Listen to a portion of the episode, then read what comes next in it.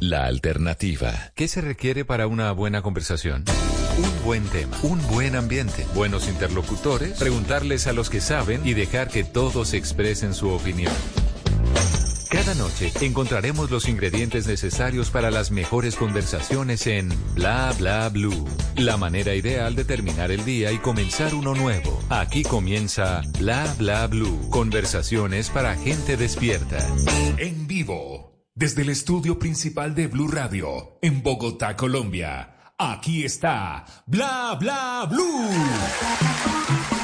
Buenas noches, muy buenas noches, muchísimas gracias por su sintonía. Bienvenidos, bienvenidas a Bla Bla Blue. Bueno, si ustedes quieren terminar este jueves y empezar el viernes con tranquilidad, con una buena sonrisa, buena música y eso sí, en medio de grandes conversaciones, se pueden quedar aquí con nosotros porque Bla Bla Blue siempre los estará acompañando de lunes a jueves de 10 de la noche a 1 de la mañana. Hoy es jueves de comedia a domicilio. En la primera hora siempre invitados de lujo y como es jueves de comedia a domicilio, Chicho Arias ya está aquí, ya lo vamos a presentar.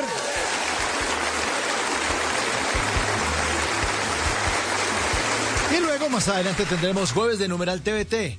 Alisten las crispetas porque vamos a hablar de películas que cumplen 30 años este año. Jueves de numeral TVT para recordar películas que cumplen 30 años. Por ejemplo, películas como Un Día de Furia, La Lista de Chinder, Pesadilla antes de Navidad, Viven, Filadelfia, Atrapados en el Tiempo, Liberen a Willy, Carlitos Güey, Los Locos Adams, Dos Riesgo Total, Propuesta Indecente, El Fugitivo, Nombre del Padre, Vamos por siempre. Bueno, todo esto con Luis Carlos Rueda, periodista de Blue Radio, productor de noticias y creador de arroba soy cinefanático, películas que cumplen 30 años este año en Bla Bla Blue. Pero como aquí hablamos todos y hablamos de todo, bueno, invitamos a quienes quieran sumarse a nuestras conversaciones. La línea abierta, el número 316 692-5274. También los espero en mi cuenta de Instagram, arroba entre el Quintero. Y pueden programarse todo lo que ocurre en Bla Bla Blue. Lo pueden ver en Entre el Quintero, Mauricio Quintero ahí en Instagram. Y también unos que otros memes para que se diviertan antes de que empiece el programa. Así que tendremos un super show. Los vamos a acompañar hasta la una de la mañana. Ya estamos listos. Por eso ya mismo se ilumina el escenario número uno de Bla Bla Blue para darle la bienvenida al señor Chicho Arias. Jueves de comedia a domicilio en Bla Bla Blue. En estas vacaciones se, murieron dos personas muy cercanas, entonces hace mucho tiempo yo no, estaba en una situación de esas y entonces se tocó ir a despedirles. Y, y, y, muchachos, ¿qué pasó? No dejemos morir las tradiciones, ya no hay velorios. Qué gracia una muerte sin velorio. Porque ya si se murió, no, ya en la iglesia y entra la familia con una cajita, ya, ya. No, marica, me gusta el drama. Me gusta el drama. Los velorios, la gente llorando. ¿Usted ha olvidado que los velorios de nuestra época eran muy bacanos porque era... Pero a medida que pasaba el velorio, la gente se olvidando que había un muerto y empezaba como a hablar así, tal, tal, y como a las 12 de la noche ya estaban cagados de la risa. Bueno, un velorio. Y que usted entraba y había que hablar pasito en el velorio. No entiendo por qué uno tenía que hablar pasito en el velorio. ¿Cómo estás? Bien, lo siento mucho. ¿Qué tal? ¿Por qué estamos hablando pasito? ¿A quién vamos a despertar?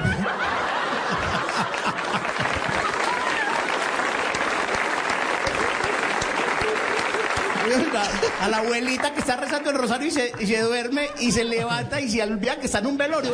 ¿Quién se murió?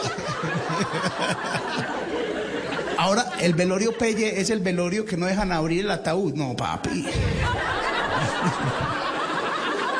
¿Para qué ataúd si no lo pueden abrir? Tiene que ser con drama, hermano, con drama. No, es que quedó muy feito. Por eso, marica, que, que se vaya del otro mundo, pero traumando a medio barrio, viejo. Si yo me muero, yo quedo feo, que me vean. Que los primos no duerman, que ay, marica, yo pa' qué lo vi, yo pa' qué lo vi. Chicho, muy buenas noches, bienvenido a Bla Bla Blue, hermano. Mauro, ¿qué tal? ¿Cómo les va? Gracias por la invitada. Hace rato no hablábamos, Mauro. Hace tiempos, hermano. ¿Qué, qué lo espantó que se fue y no volvió? ¿Qué, no, qué fue? no. No, no me espantó nada, pero a rato no hablábamos. ¿Cómo estás? Sí. Bien, bien, mi Chicho, aquí feliz de tenerlo en los micrófonos de Blue Radio esta noche. Y recordar también sus grandes rutinas y hablar un poco de, de lo que viene. Arranquemos con los monólogos sin propina, que tienen un nuevo show que se llama Pero a qué costo. Y ahí seguimos charlando, mi hermano. Claro, Mauro, eh, ese show fue un show muy bonito para nosotros, pues, todos los shows son muy bonitos para nosotros. Para la gente que no sepa, Monólogos sin propina somos Frank, Adrián, Frank Martínez, el flaco, Adrián Parada y yo.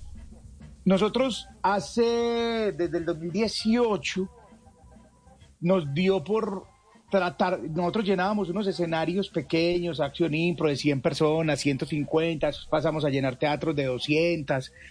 Y un día dijimos, ¿qué tal si vamos a llenar el teatro de la Universidad de Medellín, que es el más grande del país? 1.700 personas. Y desde ese día, en el 2018, sí, en el 2018, dijimos, vamos a llenarlo, vamos a, tratar de hacerlo. Se llenó y desde ese día nosotros todos los octubre tenemos la función más importante para nosotros como grupo y es la función del Teatro de la Universidad de Medellín.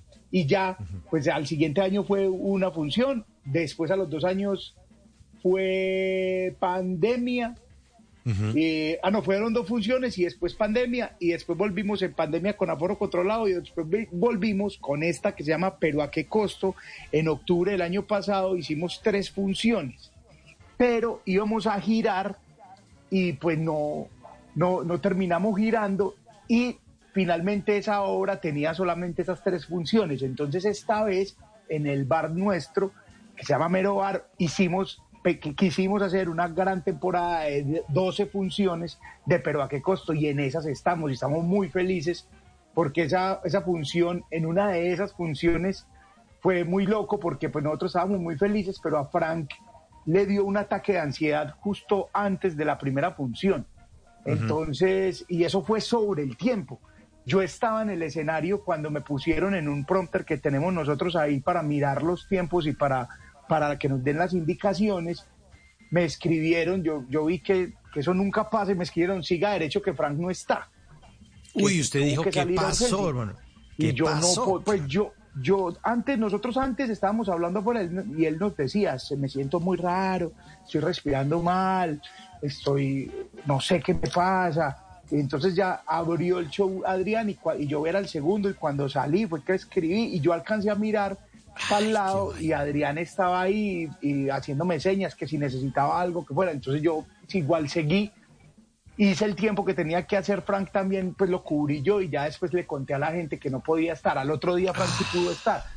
Pero fue pues un fin de semana, vos te podrás imaginar después de, de eso.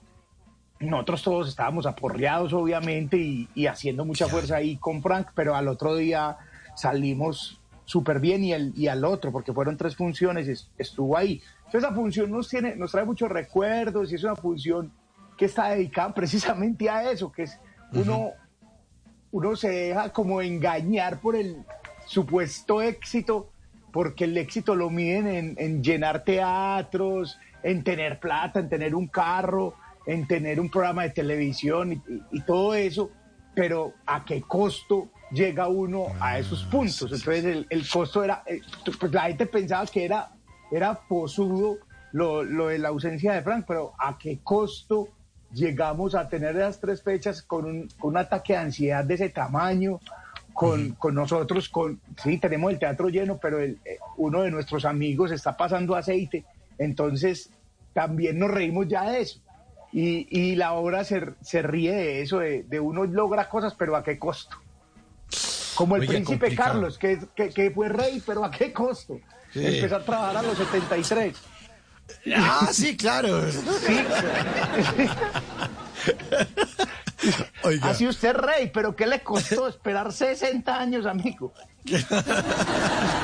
Oiga, Chicho, pero, pero complicado lo que usted nos cuenta, porque además, usted sabe que yo he hecho comedia, y para contarles también a los oyentes que he hecho comedia, que uno le diga en el escenario, tiene que seguir derecho porque el plato fuerte que es Frank, eh, está en una urgencia y uno tiene que estar concentrado con el micrófono en la mano, hacer reír, sostener la vaina, completar el tiempo y además estar uno pensando ahí mismo ¿a este man qué le pasó? Sobre todo porque ya les había dicho en el camerino, no puedo respirar. Ustedes tienen- uno se imagina lo peor.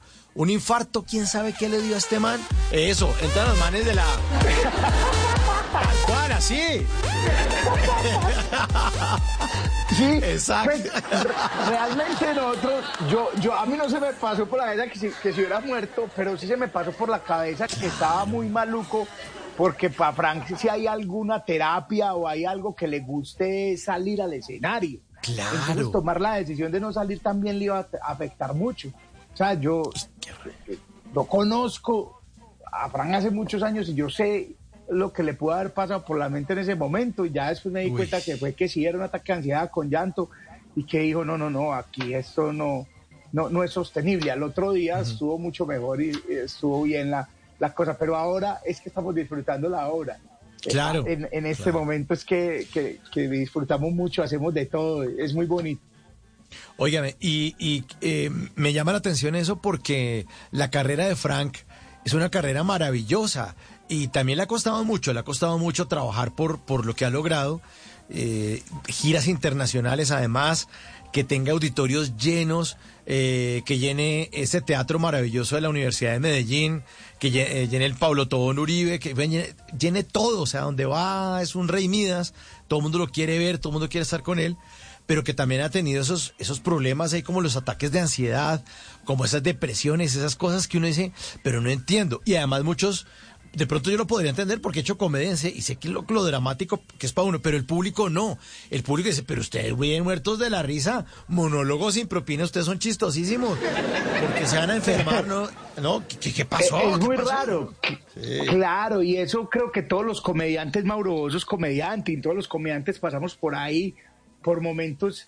Hay, hay, hay muchas veces de que hay una enfermedad, que pues, no sé si llamarla una enfermedad, de todos los comediantes, y siento que con todos los que he hablado la han sufrido, y es el síndrome del impostor, que sienten sí, que lo que están sí, sí, diciendo no es realmente chistoso o que sienten que no merecen que les paguen por lo que están haciendo, que sienten que no, que, que no es justo llenar ese teatro y, y que y nosotros hemos pasado por todo eso. Nosotros ya llevamos juntos eh, nueve, a- ocho años, cumplimos este año como grupo.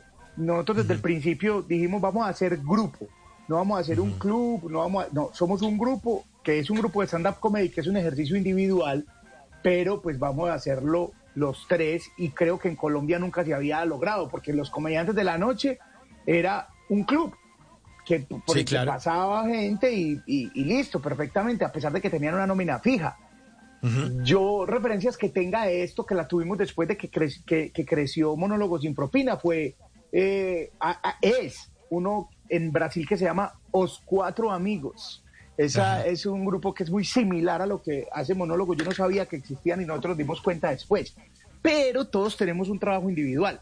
Entonces, Frank tiene su trabajo individual, es una súper, una mega estrella y ha ido muy bien y llena estadios, estadios no llena teatros y, y seguramente va a llenar estadios. Seguro.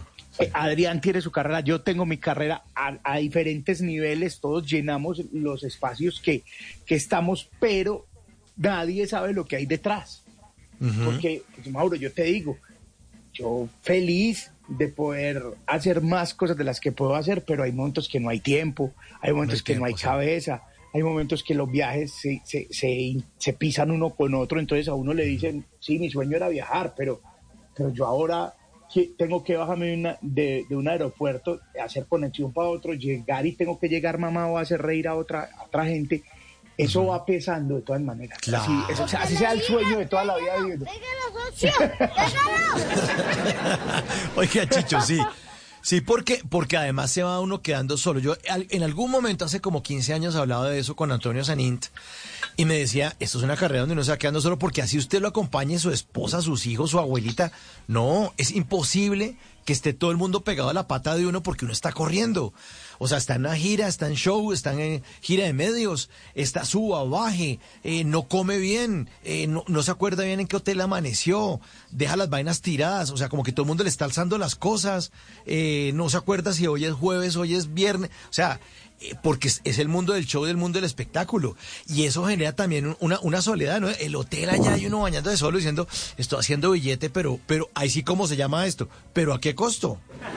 Claro, es que eso es básicamente eso. Nosotros llegamos, pero ¿a qué costo? El show se iba a llamar de otra manera, Mauro. El show se iba a llamar una frase que yo les tiré a los dos una vez que nos fuimos y fue la primera gira que hicimos juntos. Eso fue hace muchos años, hace tres, cuatro años eh, una, una gira que nosotros hicimos, hicimos y fuimos al eje cafete, al eje cafetero y era un espacio muy pequeño y se vendieron las boletas muy rápido. Nos dijeron, hay que hacer doble función aquí en Manizales, pero la doble función no va a ser el mismo día. Entonces ustedes hacen una función un día, se van a Armenia, bueno, a Pereira, hacen la función de Pereira y regresan y hacen la función de Manizales.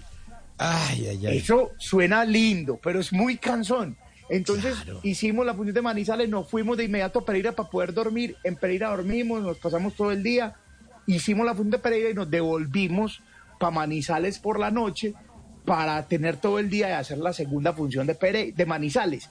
Y cuando íbamos, dijeron nos van a recoger, nos reunimos en la habitación de Frank y estábamos todos con una cara como que, uy, Dios mío, cuánto falta. Y yo dije, ¿cómo harán los Rolling Stones?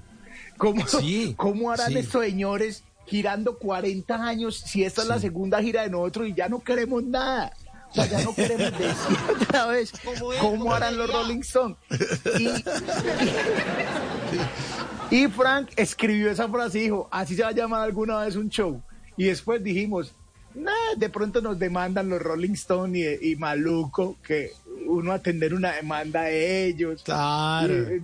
Entonces, como que no estamos aquí, pero ¿a qué costo? ¿Cuántas funciones? Sí. Y, oye, ¿cuántas funciones, cuántas funciones en Armenia tendría que hacer para pagarle la demanda a los Rolling Stones? No, bendito sea mi Dios. No, imagínate que trabajar toda la vida para los Rolling Stones que ya son ricos. Olvídate. Ay, ay, ay. Eso, ahí está a rockear, a mover, oiga, a mover la, a mover la cabeza. Y pero, pero usted no, porque usted no se le sacude el pelo, Chicho, más bien. Hace mucho. o sea, hace mucho. Sí, más bien vaya al escenario. El escenario es totalmente suyo. Hoy es jueves de comedia a domicilio. Chicho Arias.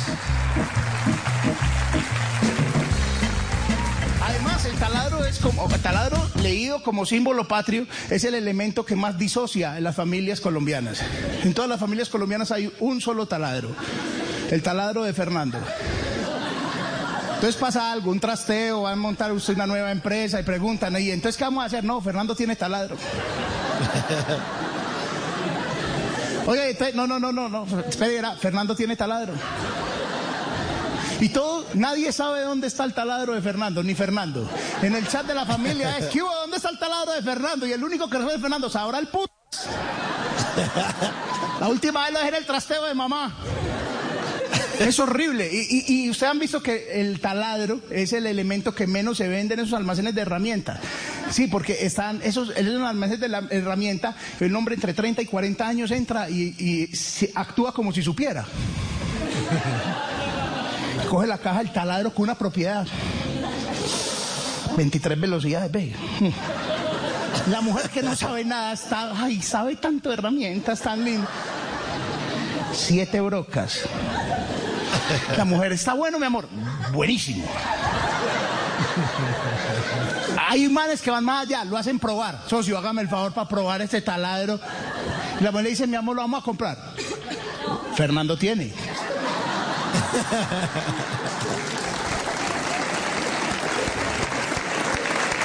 Y el taladro daña, daña familias, el daña familias. Eh, eh, en una fiesta, están, bueno, salud, y Fernando, salud, salud, así no me vuelvan el igual taladro algunos. y empiezan a tirarse pullas, por el, te empiezan con el taladro, ya terminan, usted, usted que violó a su mamá, y y empieza a puñaladas. Claro, el Día de la Madre es el día con más riñas en Colombia. Y el día después de la madre es el día con más devoluciones de taladro en Colombia. que es una transacción entre esposas. Es la esposa de Fernando, ahí vea, Jairo mandó el taladro que siempre lo tiene. Qué bobos como me ponen a pelear por eso. Le faltan unas brocas, pero ahí está. Jueves de comedia a domicilio esta noche en Bla Bla Blue con Chicho Arias. Oiga, y usted se metió taladro fue en el cuerpo humano, ¿no? me metí, me metí mano. Me metí mano. Sí, me, gusta, me gusta esa frase, me metí mano. Eh, sí, me metí taladro. Pues, oh, yo no, me, un médico, el médico Andrés Felipe Pacheco fue el que me metió mano eh, y soy muy feliz, Mauro, mucho, mucho, mucho, mucho con eso, porque es muy raro, es muy loco. Me, hicieron un slip gástrico, una cirugía que es para adelgazar, básicamente. es para restringir la comida, la ingesta de comida. Y porque necesitaba adelgazar porque tenía un problema muy maluco en una rodilla, tenía no, lo tengo, lo sigo teniendo, un problema muy maluco en una rodilla, pero que a mayor peso iba a ser peor. Y esa incapacidad de rodilla ya sí eran más de 11 meses inicialmente, eso, era, eso es mucho. Y uno acostado 11 meses, pues si esto se llama stand-up comedy, creo que iba a pasar yo muchas dificultades si eso llegaba a, a pasar. Entonces, escuché todos los criterios médicos, yo le había sacado el cuerpo a eso hace mucho tiempo y este man me dio mucha tranquilidad, hablamos y yo dije, bueno, vamos para adelante y todo el miedo que tenía pues fue desapareciendo, no estoy diciendo que es un paseo de olla pues, pero es menos complicado de lo que parece. Y tengo una restricción, digamos, en el estómago, básicamente me cabe menos, eh, exacto, menos comida. Y, pero estoy pasando muy bueno, hermano, porque ya todo, eh, todo, todo, todo empezó a desaparecer. La rodilla está bien, estoy haciendo ejercicio, la rodilla va bien, eh, las pastillas de la presión ya no, ya no se toman, ya estoy esperando el examen del colesterol y los triglicéridos que también estaban al límite. Es una cosa muy loca porque la gente lo ve a uno. Y bueno, yo no me la hice por, por estética, Mauro. Entonces imagínate, yo no la hice por estética, yo estaba esperando era que me dejara de doler la rodilla en algún momento y que durmiera bien, lo cual empezó a pasar, pero cuando me vi al espejo y me vi sin cachetes y sin papada, me dio susto. Eso es ah, también parte de la cirugía. Sí, porque yo no lo esperaba. O sea, yo no era, yo no me, ay, ojalá hacer una Barbie bien bella. No, yo ojalá me alivie, pero cuando me vi dije, mira qué bueno estoy, ya yo dije, ah, esto es otra vuelta y me dio un poco de susto. Pero, pero ya uno se va acostumbrando, ya es muy chévere, muy chévere. Qué bueno, qué bueno, sí. Me gusta mucho. Ahí lo vi, lo vi en su cuenta de Instagram para que nuestro oyente lo sigan. Chicho Arias R en Instagram. Ahí, eh, lo estoy viendo, Chicho Arias R. Y fijó la foto, ¿no? El antes y el después. Ese, esa fue hace un mes. Ahora estoy preparado para poner otra y es que la siguiente foto va a ser cuando, cuando raye los 100 kilos. Yo hace unos Oigan, está poniendo, la canción de la, está poniendo la canción de la Barbie. Barbie, claro. Barbie, let's go party. no, no, no, hombre. Respeten a Chicho, por favor, quiten la canción de la Barbie. Eh, tampoco, ¿ves? Ah? ¿Oíste? Y sabes qué, Mauro, que que voy a tomarme la siguiente foto, me la voy a tomar cuando baje la barrera de los 100 kilos, que será un granito en mi historia, porque hace muchos años no peso menos de 100. Entonces ya cuando baje de 100 yo voy a estar eh, muy feliz y voy a poner esa foto obviamente con un antes y un después. Y sobre todo el antes y después que quiero montar es el de los exámenes médicos. Buenísimo, buenísimo. Chicho, ¿usted siempre ha sido así como rellenito o en algún momento de su vida se metió en la subida? ¿O siempre? ¿Siempre ha lidiado con eso? No, yo realmente sí fui, digamos, rellenito, pero no era tan gordo. Yo creo que en el colegio era una una mezcla, porque, porque hacía mucho ejercicio, pero también comía mucho. Y fui profesor de natación en el colegio, entonces yo nadaba mucho en el colegio, que había piscina, y yo era pero digamos un hombre muy feliz, comía mucho, era gruesito, pero no era, no era el gordo, pues, pero tampoco era el flaco del, del salón. Y en esa época me dio una fiebre tifoidea. Eso finalmente fue lo que me dijeron que en 11 me dio una fiebre tifoidea, me dijeron que eso era lo que me había pasado. Eso destruye la flora intestinal, eso hace estragos. Y me dijeron, vaya eh, poniéndole flora intestinal al estómago de a poquito. Y yo me dejé llevar, no dejé hacer ejercicio. Y metiéndole flora intestinal pasó esto que, que estás viendo ahora.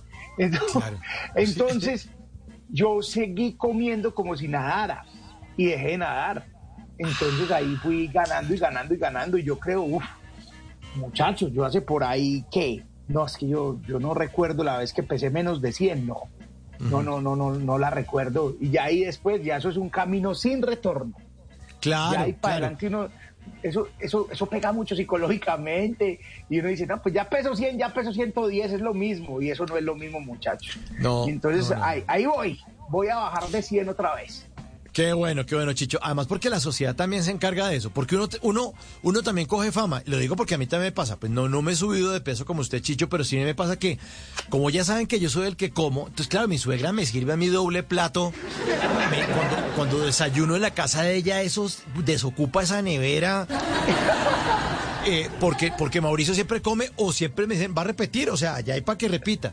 Entonces, como que los de los lados también dicen, no, usted como es buena muela, y uno, o sea, como que uno sigue la vaina y lo que usted dice, eso es un camino sin retorno. Empieza uno a pegar Sí. a la cuchara y ya no para nunca, ¿no? Exacto, yo, y no hay nadie que le sirva mejor a uno, ni, ni más comida. Pégalo. ¡Pégalo! Ni más comida, no hay nadie que le sirva a uno más comida que una suegra que lo quiere. O sea, si usted la suegra lo quiere, ella le sirve comida y le mete comida hasta en la billetera. Y eso uno no es capaz de decirle que no.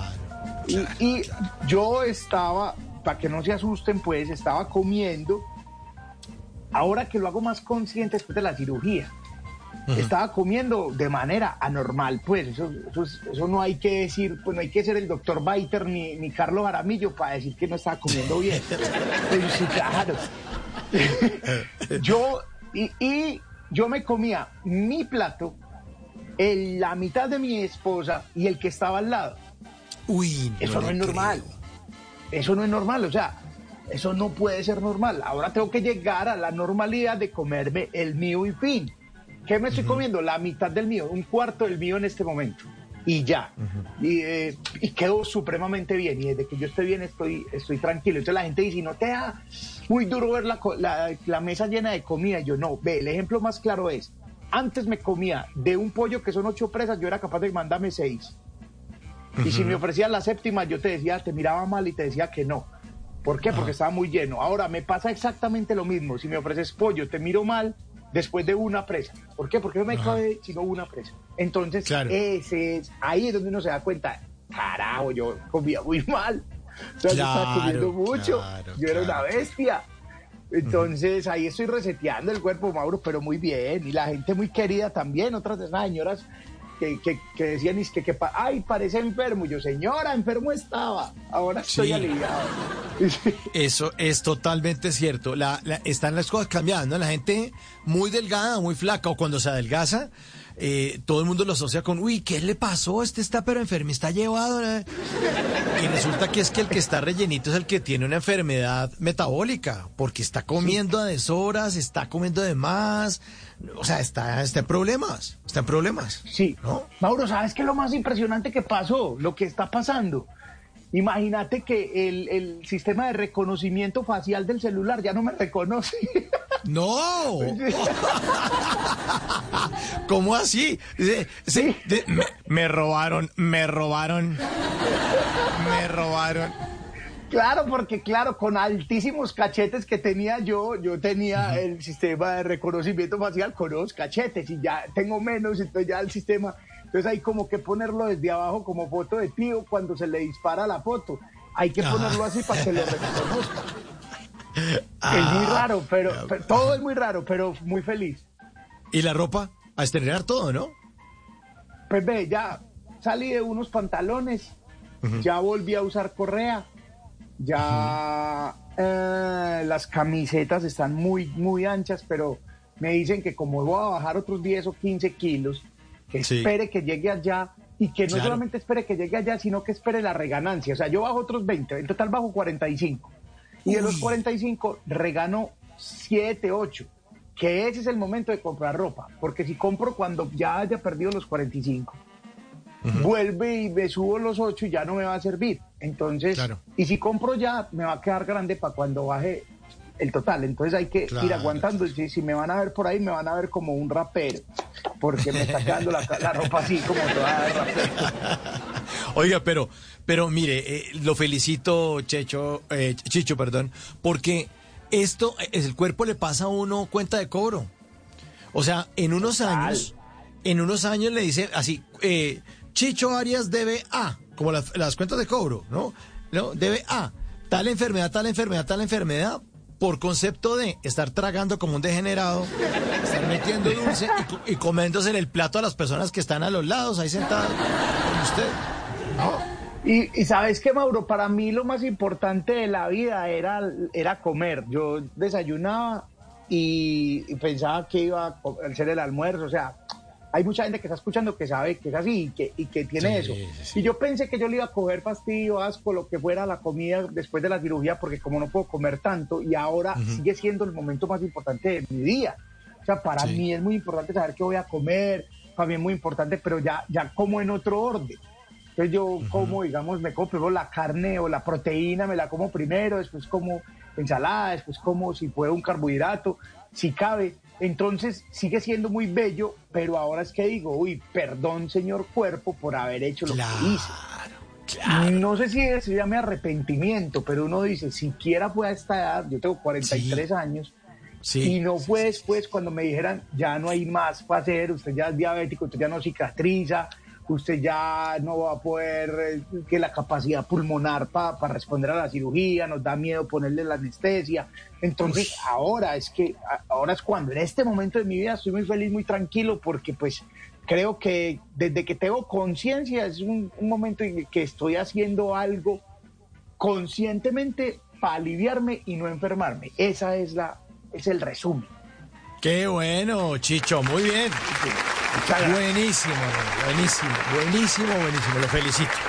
Pero bueno, él está esperando la gente, el escenario es suyo, jueves de comedia a domicilio.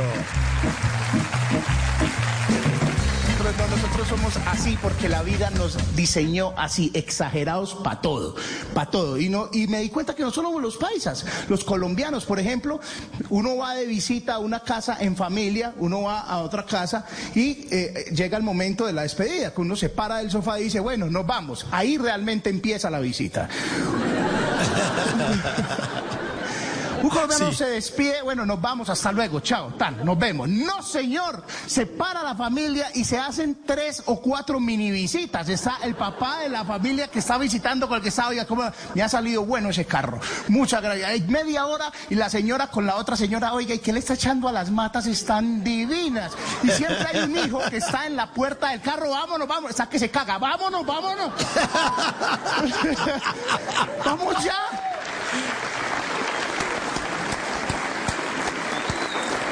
Y hay una frase que todo colombiano ha escuchado después de 45 minutos de estar hablando en la puerta con bolsos, es como si el bolso trajera las ideas. Se pone el bolso, ay, te iba a decir también. Después de 45 minutos dice, ay, ahora sí despidámonos bien. No entiendo, no entiendo, no, no he podido, alguien me explique esta joda que los colombianos todos, en cualquier lugar, en cualquier rincón de este país, hay una fila y el colombiano llega y siempre pregunta, señor, ¿está en la fila? Que uno está ahí, uno dice, ¿qué le dijo a este pendejo? ¿Qué le digo? ¿O qué más puede ser una cosa así, una persona detrás de otra? ¿Qué puede ser? Una barrera, así van a cobrar.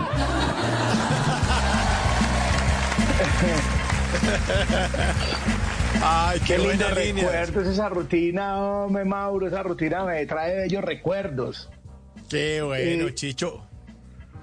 Hace rato no las, no las digo. Muy buenas, son muy buenas, muy buenas, muy buenas. Oiga, Chicho, ¿y cuánto tiempo ya haciendo comedia? ¿Cuántos años ya? Llevo nueve años haciendo comedia. El eh, Monólogos cumplió ocho años la semana pasada exactamente que nos presentamos y, y hicimos cuentas y miramos unas fotos, llevamos ocho años y yo creo que un año antes yo había empezado a hacer las primeras líneas, si mucho un año antes, hacer las primeras líneas y hacer esto, que, que me ha dado tanto, la comedia a mí me ha dado muchísimo y ya no puedo ni creer que, que, con ocho años y todavía estoy aprendiendo, pues yo soy de los comediantes que está aprendiendo.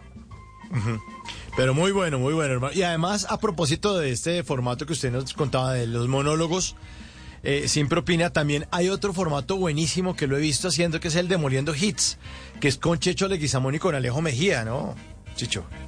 Mauro B, yo tengo, yo desde pandemia Ve, rápidamente te cuento, yo antes de pandemia, en el octubre antes de la pandemia, yo decidí en la función del teatro de la Universidad de Medellín, yo decidí que yo iba a vivir de esto, porque yo trabajaba en Telemedellín en esa época, y yo soy comunicador y, y era, comillas, experto en comunicación digital.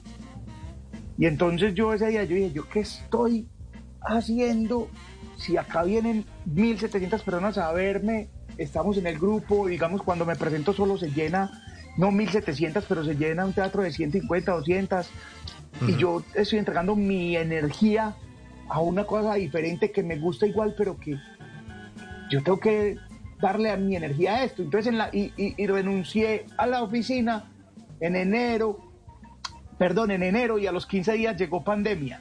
Yo no sabía que iba a llegar pandemia y que nos íbamos a quedar 18 meses. O sea, yo renuncié para dedicarme a algo que no pude hacer durante 18 meses. Entonces lo que pasó en pandemia fue que revivimos el canal de YouTube de monólogos, hicimos un podcast. En esa época no había conciencia de que era un podcast y ni que nada. Entonces nosotros lo hicimos desde el encierro, le pusimos varios nombres. De hecho, ese podcast regresa el, este año Después entonces empecé a hacer entrevistas yo y entonces empecé a eh, aprender mi canal de YouTube y me empecé a juntar con amigos. Entonces con Daniel, con el Panda, hicimos uno que se llama OnlyFats, que son dos gordos hablando. Punto final, nada más. E, ese. Y Checho me invitó una, una vez, como antes de pandemia, a grabar de una, un formato que él se inventó que se llamaba Demoliendo Hits, que consiste en oír una canción y hablar de la letra de esa canción. Y yo dije, qué cosa tan hermosa. Eh, vuélvame a invitar. Y listo, me invitó, él lo hacía como con gente, con comediantes. Entonces a veces le, costaba hacer la convocatoria.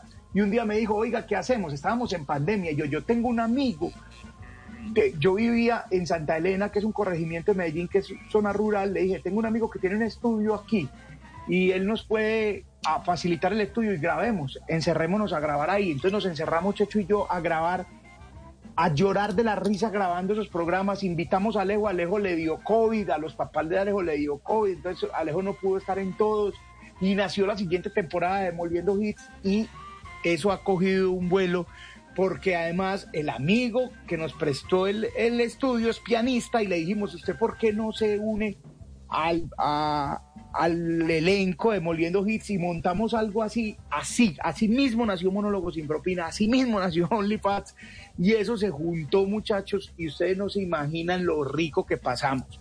Entonces estamos haciendo funciones ya en vivo de Moliendo Hits, la gente ya lo ve en YouTube, estamos supremamente felices, un formato hermoso. Y la gente pregunta, ¿y entonces qué pasa con monólogos? Monólogo sigue. Y hay un, día a la semana que es Demoliendo Hits, y hay otro día a la semana que son Lifats. Y Frank tiene otro que se llama El Método Arjona, y Adrián tiene uno que se llama eh, Los Probones, y todo hace parte del universo Monólogos sin propina, que la gente también va y llega allá. Entonces es muy bonito, muy, muy, muy bonito. Y en ese programa, Mauro, lloramos de la risa casi siempre, hermano. Eso es una cosa... No, hemos cogido de tema los, a sí, los Ajá, sí, es que es buenísimo, es buenísimo. ¿Ah? Arjona lo cogimos de tema. No, hermano. Ustedes no se imaginan. Sí. No, es que cuando usted se pone a leer la letra de una canción, no es lo mismo que usted la escucha y la música lo lleva para otro lado la cabeza. Pero cuando usted se sienta y analiza la letra, usted dice, ¿quién te enferma? es gente que está muy traumada. ah, qué bueno. Oiga, eh, Chicho, y ahora que mencionó Adrián, lo estamos viendo ahorita en Masterchef eh, participando, y el tipo súper teso. Entonces yo dije, claro, participó Frank. Entonces el relevo era Chicho. Y el relevo es otro monólogo sin propina que es Adrián. Pero esto, usted se nota que le metieron una enterenada hacia Adrián porque llegó cocinando y está jodiendo a todo el mundo. ¿Lo enterenaron o no? Diga la verdad, Chicho, diga la verdad, hermano. Voy, a contar la verdad. Diga la verdad. Nosotros, uno, que agradecemos eternamente que, que Frank haya ido y que Frank haya, eh, digamos, empezado a recorrer ese camino que, que estamos recorriendo todos Frank fue y es verdad que Frank no sabía cocinar absolutamente nada, porque es que yo, o sea, nosotros somos amigos de Frank hace mucho tiempo. Yo, yo fui con Frank a enseñarle a hacer unas, unas comidas cuando se fue a vivir solo. Y no, muchachos, Frank hacía huevos con salchicha y no le quitaba el plástico a la salchicha. O sea, no. decía, por eso se lo juro. O sea, se lo juro, que ah, eso está muy difícil de cortar, eso que tiene, no le quitaba el plástico. Entonces él estuvo allá y lo capacitó un man, Juan, Juan Chef, lo capacitó, digamos, unos días. Cuando a mí me llamaron, Frank me dijo, dígale a Juan Chef que le explique cosas. Entonces yo le dije a Juan Chef, explíqueme cosas. Pero ya cuando yo fui y que pues, a los, los, dos perdimos la final, pero que ustedes no se imaginan lo que es inventarse, son 100 capítulos, Mauro, o sea, son 100 platos. Uno muy tratar difícil. de sacar 100 platos decentes allá. No, muy difícil, entonces, muy difícil. Entonces, cuando nosotros vimos que llamaron a Adrián, Adrián nos contó, le dijimos, usted haga lo que nosotros no y estudie. Entonces, lo que sí hizo fue, hizo su curso con Juan, hizo su curso, digamos, con sus clases, no es un curso completo, sus clases con Juan, sus clases con nuestra chef de, de, Mero Bar, que es el bar de nosotros, y allá se metió y cocinó, entonces sí se nota que él por lo menos estudió más. No, es que nosotros lo fuéramos a capacitar porque que íbamos a capacitar nosotros, sí, pero... no podemos con San Pedro, para, con San Pablo. lo, único que hicimos fue decirle, hay que estudiar mucho. Ah, mucho. Y él es muy juicioso. Adrián es el más juicioso de todos. Y él, cuando Adrián se en película, se en película. Pero, pero también le tienen que haber dicho, vea, cuando hagan tal cosa, usted calladito. Cuando eh, o prepare estos platos fijos que le van a, a, disparar. aprenda a hacer uno que no sé qué vaina, otro que no sé qué y otro para tal vaina. Cuando escojan tal vaina, usted no levante la mano. Eh, ah, cuando lo, regañen en el atril, usted quédese callado, no discuta. Cuando no sé qué, levante la mano. Ahí sí levante la mano. No, ah, no, pero eso sí está claro, Mauro. O sea, hay una cosa que pero hay una cosa que no, no, hay que no la tenemos que decir nosotros, eso lo dice Rauch, sino que uno la entiende después. Y es, tengan ese cuaderno, porque a uno le dan un cuaderno y uno escribe las recetas ahí, a uno no le dicen nada, uno simplemente le dan el cuaderno en blanco. Si usted quiere tener el cuaderno en blanco, usted es cosa suya. De hecho, yo boté ese cuaderno, en la final se me perdió, no sé dónde quedó. Pero finalmente, sí, se lo robaron, ¿no? claro, claro que qué pesar de la gente que robó eso, las recetas mías, por Dios. Pero hay una, una cosa que lo hemos dicho en varias entrevistas y lo hemos dicho y Rauch lo ha dicho. Y esa, esa estrategia está buena. Usted tenga por lo menos en el cuaderno escritas siete u ocho recetas muy poderosas. ¿Para qué? Para cuando le toque hacerlas en eliminación. En eliminación, claro. Caja misteriosa, no, las tiren creativas. Tírenlas en eliminación, que usted lo coge y listo, este lo tengo y pum. Y en medida que avanza el tiempo, usted perfeccione esa, esa receta. Claro. Entonces uno, yo tenía ahí un envuelto de pescado envuelto en tocineta. Y entonces, ah, no me tocó usarla la primera semana, listo. Entonces yo le voy a perfeccionar con qué la, la técnica. Entonces escribía una técnica más. Le voy a perfeccionar qué puré le pongo, le voy a perfeccionar qué salsa, le voy a perfeccionar qué croca. Entonces ya al final tenía eso. Y un día la hice para un reto de salvación contra Ramiro y Ramiro sacó una, una, receta de pescado más agria que la mía y, y, yo perdí esa recetica porque yo, casi me eliminan pero esa es la clave y Adrián creo que lo está entendiendo. Sí, sí, sí, lo hemos visto. Yo, yo, yo veo el programa y yo digo, a este man le metieron una entrenada ni la berraca. No, eh, eh, eh, está bien, está bien. Pues sí, Yo creo Chicho, que, lo que la- el, el Ah. mejor consejo para cualquier Masterchef es dos palabras. Haga caso. Fin. Claro. Eso es lo que ¿Cómo sería? Haga caso. yo creo que ese es el ¿Cómo sería? ¿Cómo diría? Yo creo que ese es el mejor consejo para todo en la vida. Haga caso. Con la señora, haga caso. Con el jefe, haga caso. Sobre todo con la Dian, haga caso. Ahí dice que la UGPP, esa, ese corre- los correos de la UGPP nunca son saludando. Cuando no, usted vea no. Ese, ese correo en, el, en el- la bandeja de entrada, sepa que tómese una pastilla para los nervios y, y una, un lomotil de una Sí. vez porque eso viene cargadito. UGPP. Ajá. O sea, nada viene bueno de ahí. No, viene bueno de ahí.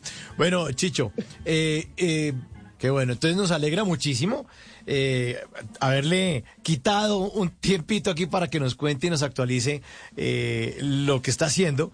Pero nos alegra muchísimo, nos alegra muchísimo que tenga esa agenda así de apretada. Eh, un gran abrazo, eh, Chicho. Gran admiración, lo queremos mucho y aquí esperamos tenerlo de vuelta muy pronto. Mauro, yo, yo, vos sabes que te admiro, te quiero muchísimo, que nos tenemos que ver, que, que ahora que ya está bajando un poquito la marea, te que ir al bar, a sentarte con nosotros y si te quieres parar a hacer comedia, abiertamente delante de toda esta gente te digo, vení a hacer comedia. Muchas gracias. pégalo. Pégalo, pégalo. Pégalo que yo voy para allá. Allá va a estar. Vení a hacer comedia, por favor, por Bueno, favor. Y, y otra cosa es que amo, amo, de, te lo he dicho un par de veces, y es que yo amo la radio y amo la radio nocturna con locura y te agradezco mucho este espacio. Y te agradezco el espacio no porque me estés entrevistando, sino te agradezco el espacio como oyente. Porque bueno. uno allá sentado haciendo el programa no sabe lo que significa hacer un programa de radio nocturno. Solo cuando a uno recibe, y me imagino que vos recibís mucho, mucho feedback de la gente y de lo que te dicen en la calle, pero esto es una cosa que te agradezco porque normalmente las personas que escuchan radio nocturna están hechas de otro, de, de otra, de material. Y vos sabes de qué te estoy hablando. Entonces, a toda esta gente y a toda la gente que está escuchando, un abrazo y a vos muchas gracias por hacer radio nocturna. Chicho Arias esta noche en Bla Bla Blue. Ya estamos listos para voces y sonidos. Vamos a tener una actualización de las noticias más importantes de Colombia y el mundo. Pero al regreso tenemos jueves de numeral TVT. Hoy vamos a hablar de películas que este año cumplen 30 años. Esto es Bla Bla Blue. Ya regresamos.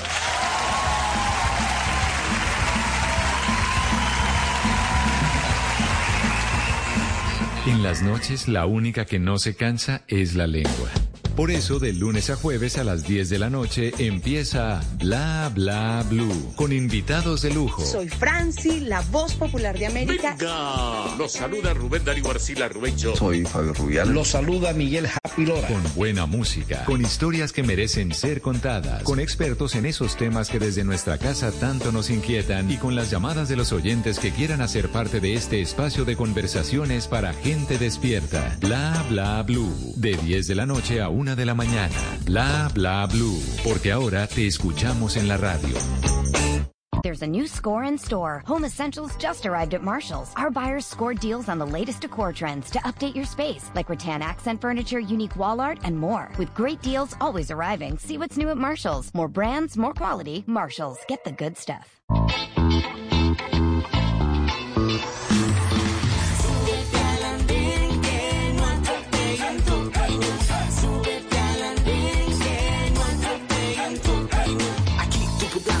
Debatir lo que a ti, lo que a mí nos pueda interesar. Son muchas voces unidas en una. ¿Quién te viene a callar? Hey, ¿cómo va tu país? ¿Cómo va la economía? ¿Cómo ve la sociedad? Hey, ¿qué tú puedes decir? Si te quedas te preguntas solo ven, ven, ven, ven.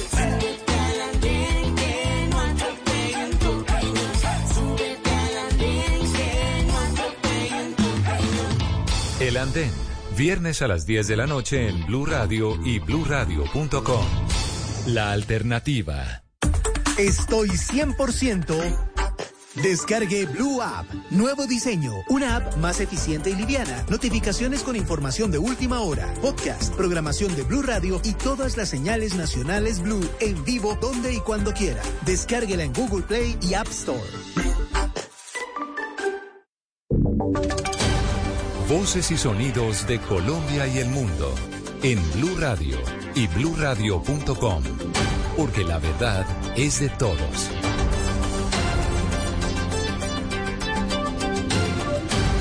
Ya son las 11 de la noche y un minuto actualizamos las noticias en Blue Radio. Los cafeteros están cerrando filas en torno al nuevo gerente de la Federación Nacional de Cafeteros, Germán Bahamón, y envían un mensaje al gobierno nacional, Julián Peña.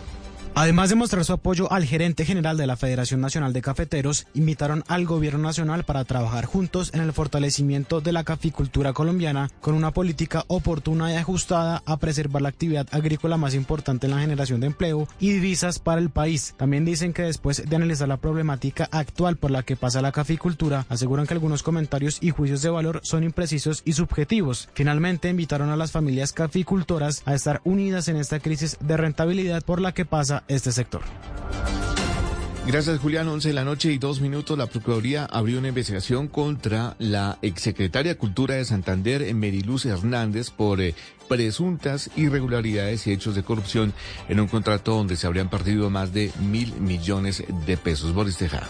La Procuraduría General de la Nación abrió investigación contra la exsecretaria de Cultura y Turismo de Santander, Meriluz Hernández, por presuntamente estafar a artistas y artesanos de la región, según lo denunció el diputado Ferley Sierra. El ente de control investiga si con ocasión de un contrato por 2.859 millones de pesos para financiar el proyecto Memorias Históricas de Tradición, se habrían pagado incentivos facturados por 4 millones 500 mil pesos a los artistas cuando realmente se entregaban 100 mil pesos a cada uno de ellos. Según la Procuraduría, se habrían perdido mil millones de pesos para la cultura en Santander. 11 de la noche y tres minutos. La próxima semana, durante una audiencia que se extenderá por tres días, la Sala de Justicia y Paz de Barranquilla resolverá la solicitud que hizo la Fiscalía para que el ex paramilitar Hernán Giraldo sea expulsado de esta jurisdicción especial. Ingel de la Rosa. Los próximos 2, 3 y 4 de agosto, la Sala de Justicia y Paz del Tribunal Superior de Barranquilla tomará una decisión frente a la solicitud que elevó en 2022 la Fiscalía General de la Nación para que el postulado Hernán Giraldo Serna, ex jefe del Frente De las Autodefensas, sea excluido de este proceso. La petición del ente acusador se debe a que el ex paramilitar, conocido entre otros con el alias de Taladro por sus múltiples violaciones sexuales a menores de edad, habría seguido cometiendo este tipo de abusos después de su desmovilización y antes de su extradición a Estados Unidos. De hecho, la audiencia, que se extenderá por tres días y será encabezada por el magistrado José de la Pava como presidente de la sala, se realizará de manera reservada para proteger la integridad de las víctimas menores de edad.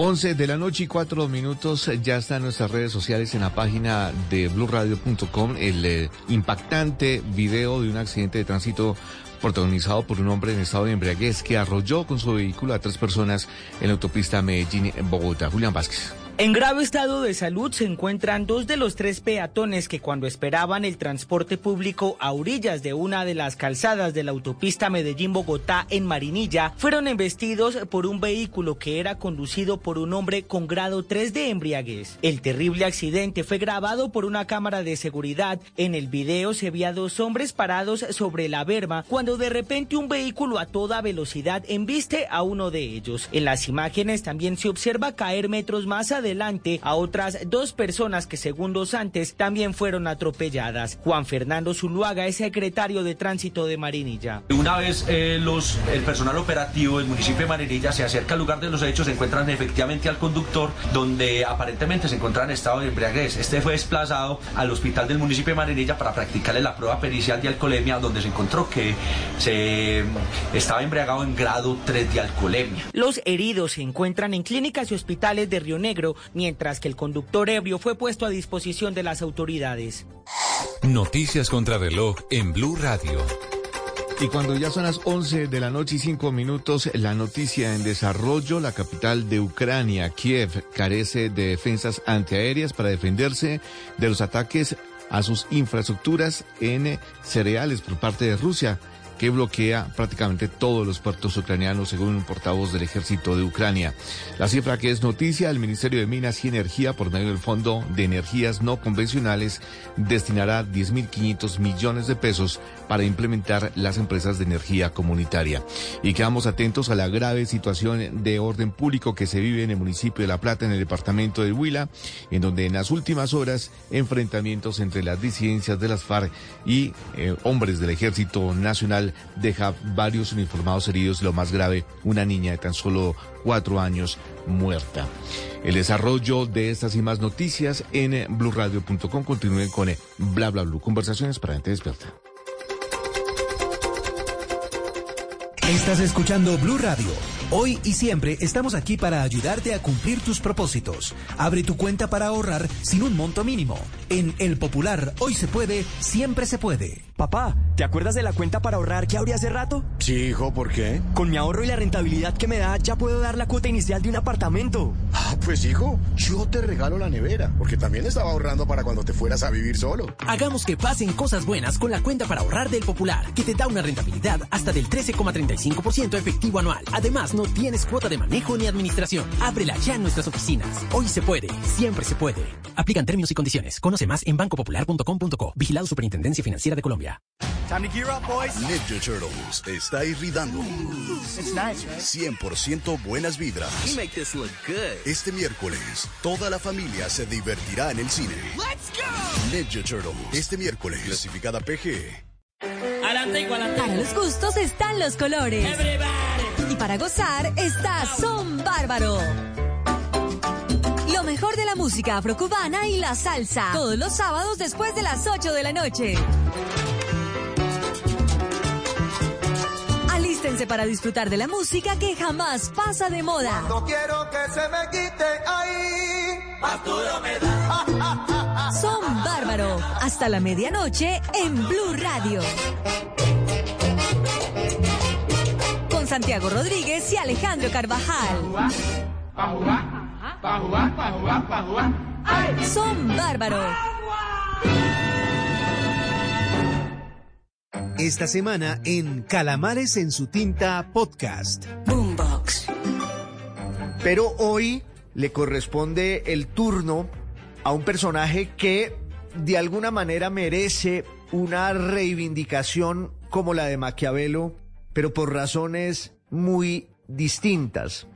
Hablo de José Bonaparte, el hermano mayor de Napoleón, quien fue rey de España entre 1808 y 1813. Un episodio nuevo cada semana en boombox.com, todas las plataformas de audio y por Blue Radio de 12 a 1 pm los domingos.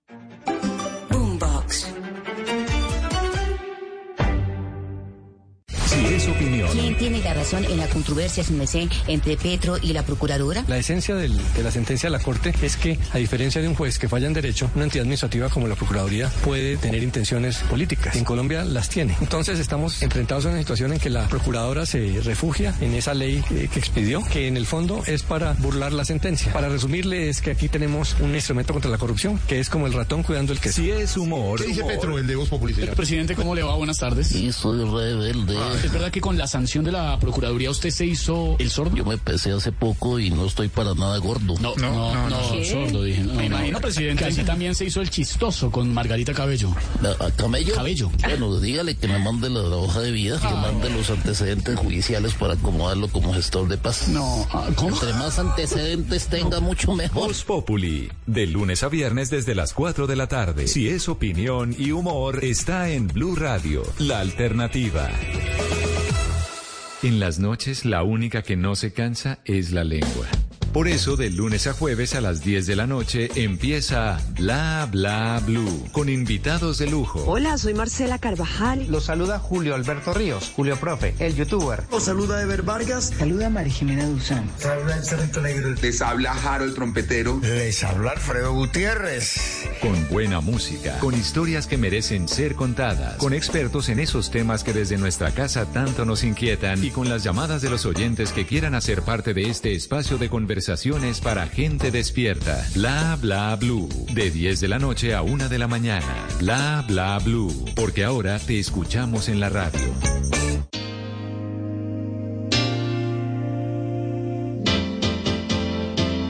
Pavel, ¿qué hora es? Las 3 de la mañana.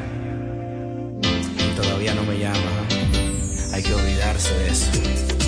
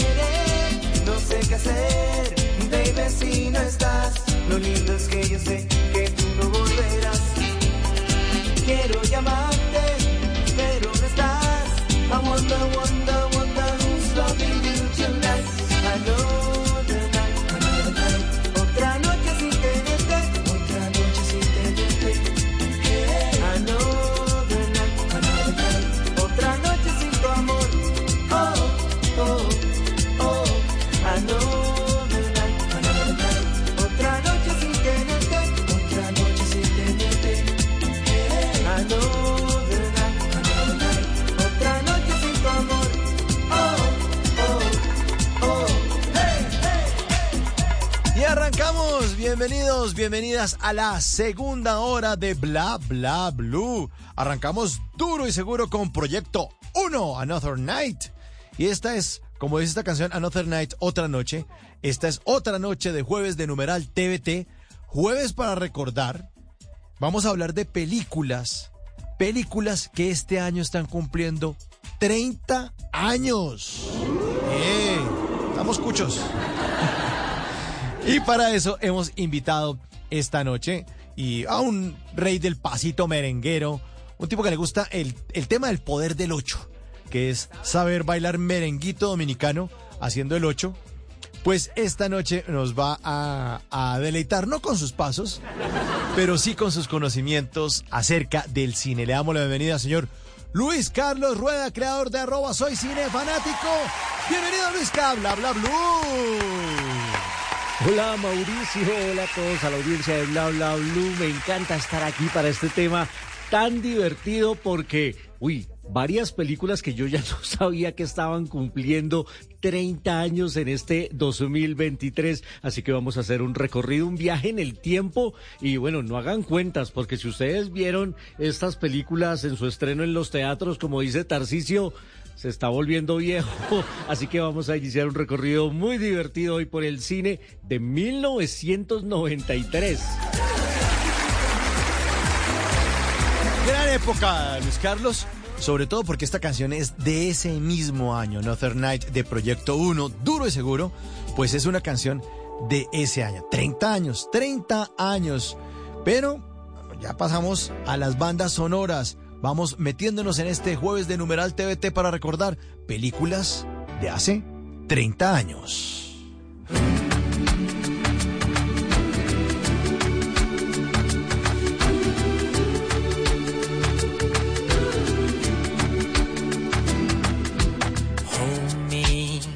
Like the river Jordan, and I will then say to thee, You are my friend. Like you are my brother. Love me like a mother. Will you be there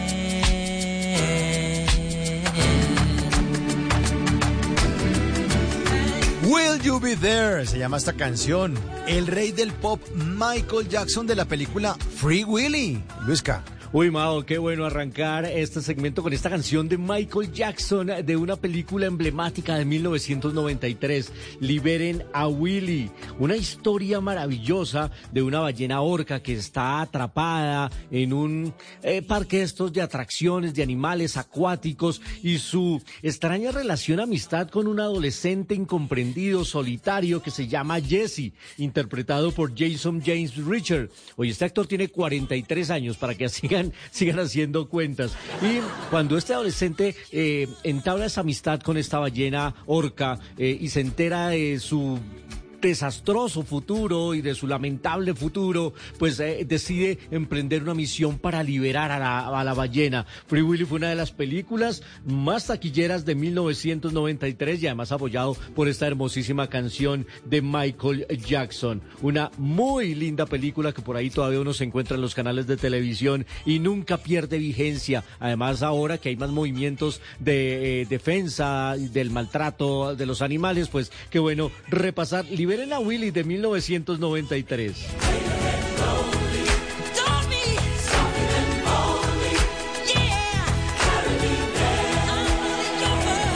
Bueno, yo debo confesar, Luis Cayo, oyentes, que en esta canción, cuando estaba de moda hace 30 años, eh, yo tenía mi, versión en, en español.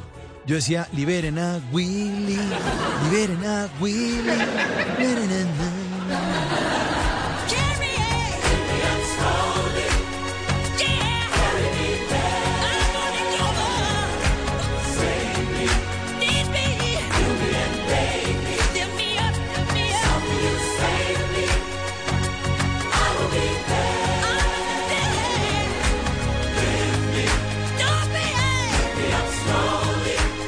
No, no, no, pero, ya, hablando en serio, eh, esta parte, oiga, oiga, esta parte.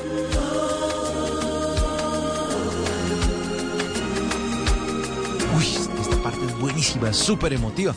Y en los conciertos, hubo un concierto que hizo Michael Jackson en Bucarest. Con esta canción salían con unos niños bailando, los niños vestidos con trajes típicos de todo el mundo. Era maravilloso. Oiga, oiga esta parte. My deepest despair, will you still care? Will you be there? In my trials and my tribulations, through our doubts and frustrations, in my violence, in my turbulence, through my fear and my confessions, in my anguish, in my pain, through my joy, and my sorrow, in the promise of another tomorrow. I'll never let you part,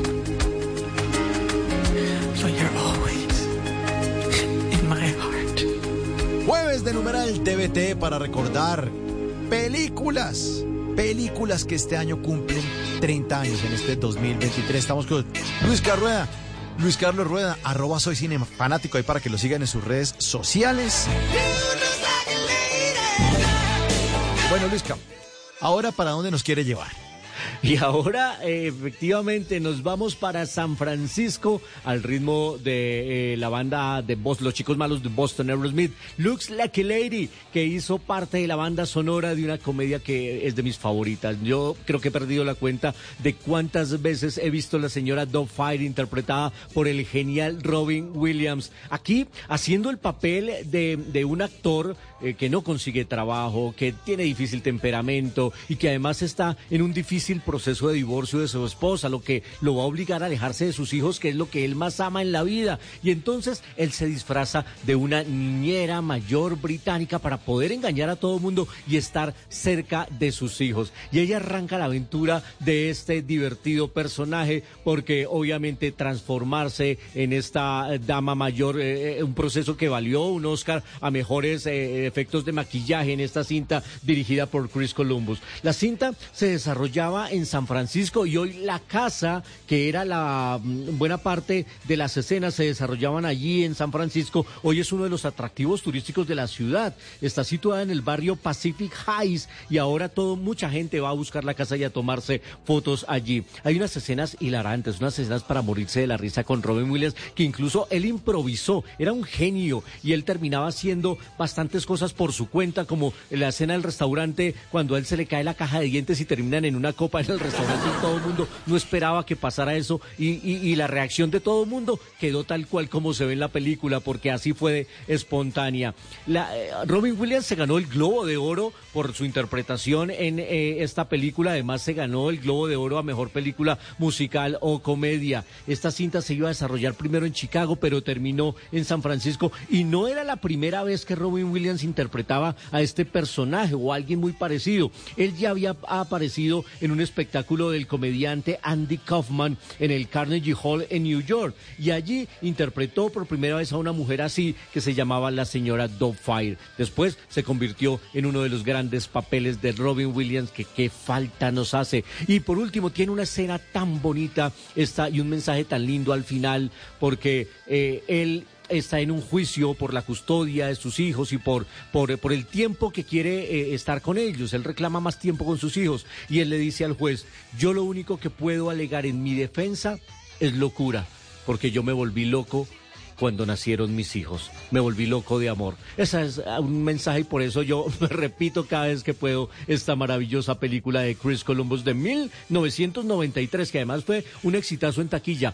porque invirtieron 25 millones de dólares, eso fue lo que costó, y al final recaudaron alrededor del mundo más de 440 millones de, dólares para la señora Fire con la banda sonora de Aerosmith.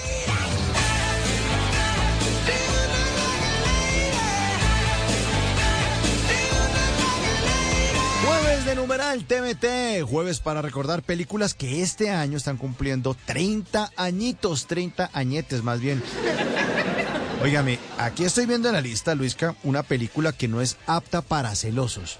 Por favor, señores celosos, hombres celosos, por favor, eh, bájenle el volumen porque de pronto esto no les va a gustar, lo que sigue.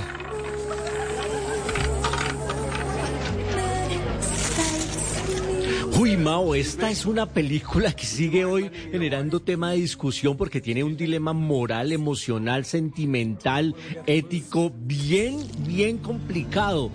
La propuesta indecente, que además para cuando la estrenaron, pues eh, tenía a un reparto de primer nivel con el estupendo Robert Redford, con la maravillosa y bellísima Demi Moore y con el talentosísimo Woody Harrelson. Propuesta indecente nos contaba la historia de un matrimonio, David y Diona, que llevaban un tren de vida muy elevado. Él era arquitecto, ella era una agente inmobiliaria, nunca habían tenido problemas para vivir bien, para estar tranquilos, pero en algún momento la situación económica empieza a apretarse y él y ellos, pues agobiados por las deudas, deciden irse a Las Vegas a probar suerte, a ver cómo nos va. De pronto logramos ganar algo, dicen ellos. Y estando en Las Vegas, conocen a un millonario estrafalario que no tiene ningún problema en la vida económico, pero tal vez la soledad, tal vez el tema emocional. Y les ofrece una elevadísima suma de dinero a cambio de pasar una noche con la mujer, con la esposa, el papel de Demi Moore.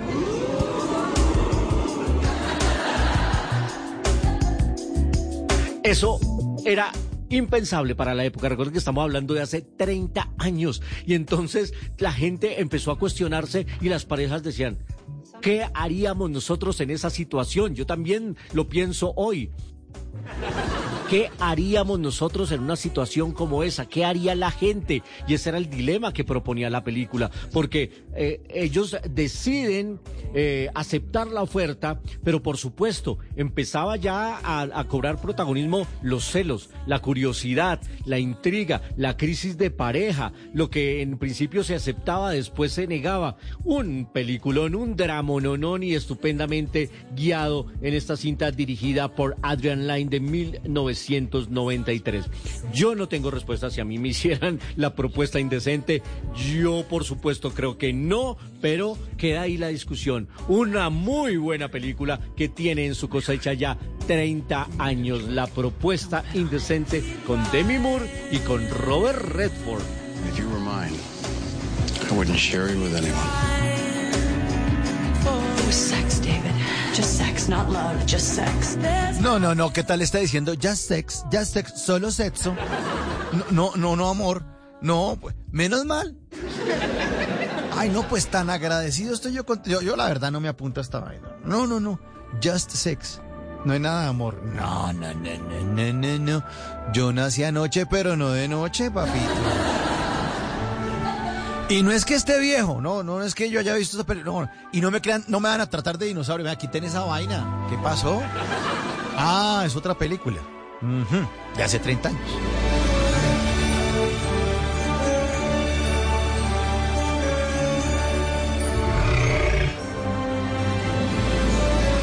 Pues Mao y oyentes, en 1993 los eh, dinosaurios volvieron a la vida gracias a la magia de Steven Spielberg. Fue una de las películas más taquilleras de ese año.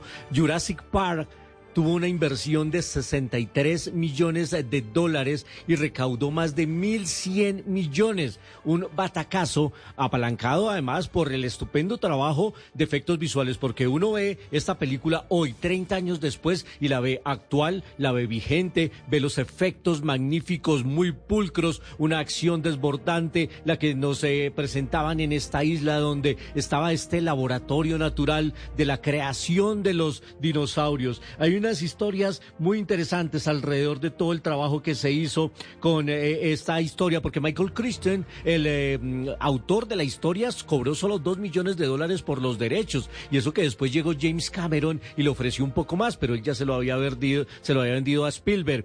Eh, el sonido del, del tiranosaurio Rex pues no se conoce a ciencia cierta cuál era el sonido que emitían y pues eh, eh, lograron hacer una aproximación combinando perro, tigre, cocodrilo, elefante y pingüino. Los sonidos de estos animales combinados nos dieron el rugido del tiranosaurio Rex.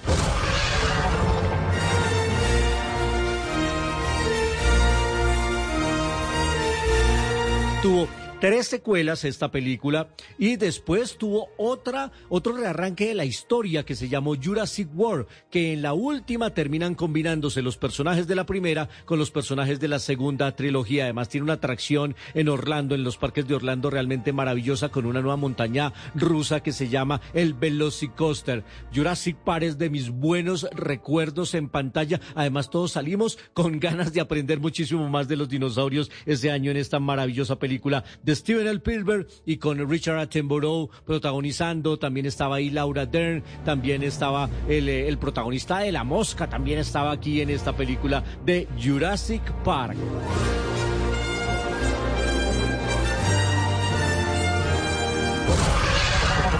Uy, no, no, no, pero este animalucho sí. Esta vaina está buena como para, para despertarse uno por la mañana, ¿no? Para ponerle de, de sonido en el celular, de la alarma. No, no, no.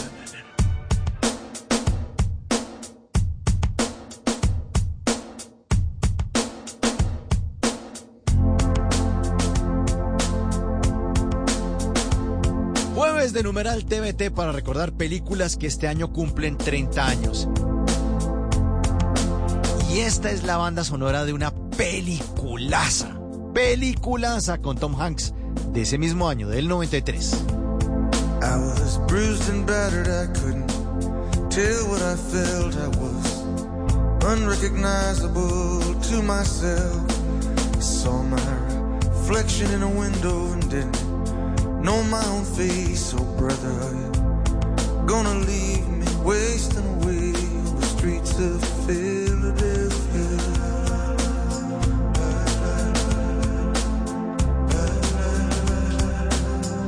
Esta es una maravillosa canción, Mauricio, de Bruce Springsteen, Las calles de Filadelfia, justamente porque esta película estaba ambientada y tenía el título de esa ciudad, Filadelfia. Una historia que para la época pues, fue polémica porque abordaba ya en pantalla grande el eh, tema del SIDA y los contagios de SIDA y esta era la historia de un hombre que era despedido y el juicio legal que emprende para recuperar no solo sus derechos laborales, sino también un poco de dignidad. Esto estuvo basado en unos hechos reales de los abogados Geoffrey Bowers y Clarence B. Kane, un abogado que demandó a su bufete tras ser despedido en 1987 cuando descubrieron que tenía SIDA. Varios actores fueron eh, invitados a participar en este proyecto, como Daniel Day-Lewis, Michael Keaton, el Batman de la época, Andy García, pero y también estuvo John Leguizamo en el papel de, de Miguel, el novio de Andrew, pero al final este terminó siendo para Antonio Banderas y el papel principal para Tom Hanks. Tom Hanks se ganó el Oscar por esta interpretación y la Academia lo volvió a premiar al siguiente año cuando interpretó Forrest Gump. Y además esta película que tuvo cinco nominaciones al premio de la Academia, dos de ellas fueron en la categoría de mejor canción. Una era Filadelfia de Neil Young y la segunda, esa que escuchamos de Streets of Philadelphia de Bruce Springsteen, que terminó siendo la ganadora y por eso el jefe tiene la estatuilla de la academia muy bien puesta en la vitrina de su casa. Una gran película, una gran interpretación, también con Denzel Washington en el reparto principal, gran cinta Filadelfia, otra de las películas que se estrenaron en 1983.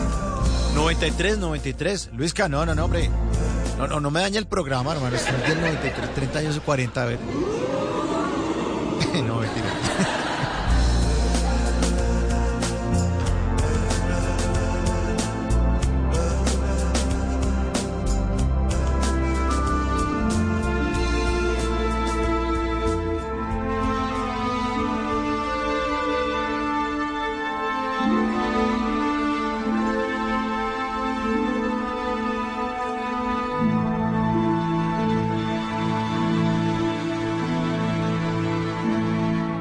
Esta es otra peliculaza de ese año.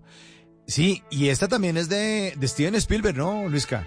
Sí, señor. Volvemos a hablar de Steven Spielberg hoy aquí en Bla Bla Blue en estas películas de los 30 años, porque ya lo habíamos mencionado con eh, Jurassic Park, pero es que ese año Spielberg hizo un doblete maravilloso y apartándose, haciendo dos géneros totalmente diferentes. Uno, el género fantástico de aventura y de, de película de acción frenética, maravilloso como Jurassic Park, pero el otro era un tema denso, doloroso, una historia real, la de la lista de Schindler, que tenía esa música conmovedora de John Williams, que se la pensó bastante para participar en esta película sobre la Segunda Guerra Mundial y la historia de este Oscar Schindler, que salvó a más de 1.200 judíos de morir en el holocausto. Una historia estremecedora que fue premiada por la Academia con siete premios Oscar. Una, una cinta realmente increíble que le generaba un, un, nivel de estrés y de conflicto a Steven Spielberg en el rodaje porque era tan dolorosa las historias. Además, recuerden que Spielberg es judío y le recordaba algo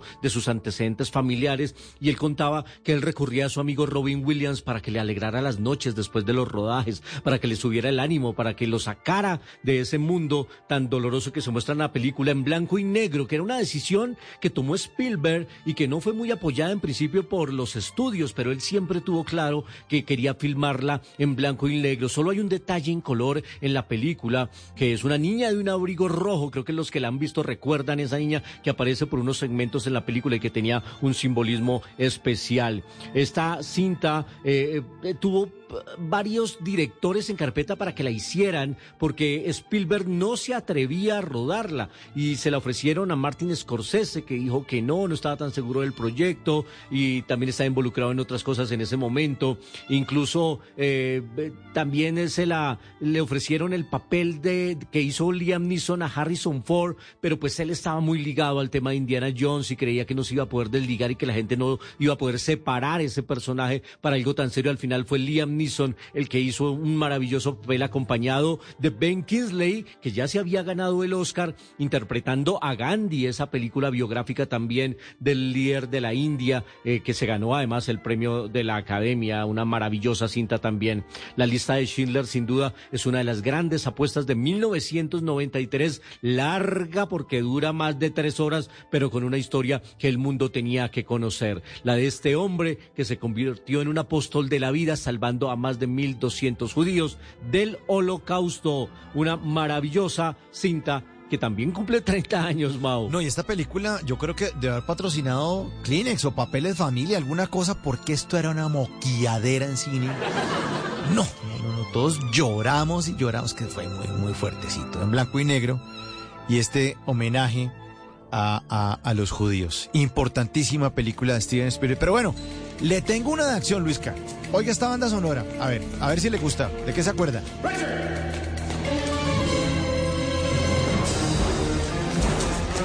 Uy, esta sí que es otra de mis favoritas. ¿Cómo me gusta esta película? Y es que qué buen año tuvimos, Mao, en 1993, en este repaso que estamos haciendo hoy aquí en Bla Bla Blue, porque El Fugitivo es otra de mis películas favoritas y esa famosa escena en la que está Tommy Lee Jones con Harrison Ford. Harrison Ford haciendo el papel de un reputado cirujano en Chicago cuya vida se desmorona cuando a su esposa la asesinan brutalmente y él es acusado del asesinato. Y entonces él es apresado, lo llevan a la cárcel pero en un accidente del bus que lo transportaba, él logra escaparse y empieza la carrera frenética de él, estando fugitivo y buscando la verdad. Y Tommy Lee Jones es el policía que lo persigue, que no tiene otra misión en la vida, sino de manera obsesiva encontrar y capturar a Richard Kimball. Y esa escena en la que Harrison Ford le dice, yo no maté a mi esposa. Y el policía Tommy Lee Jones le dice, no me importa, yo solo tengo que capturarlo. Después usted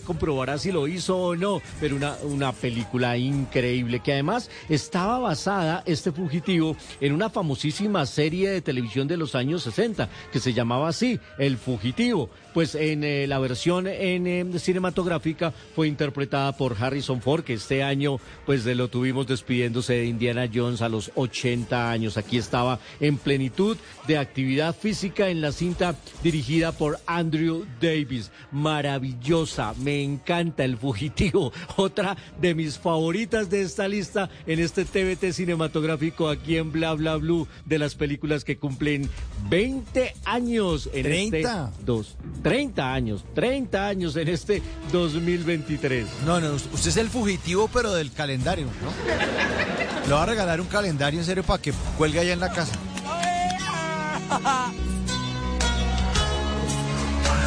Bueno, vamos con la siguiente película, a ver cuál es. Este es el tráiler, ¿no?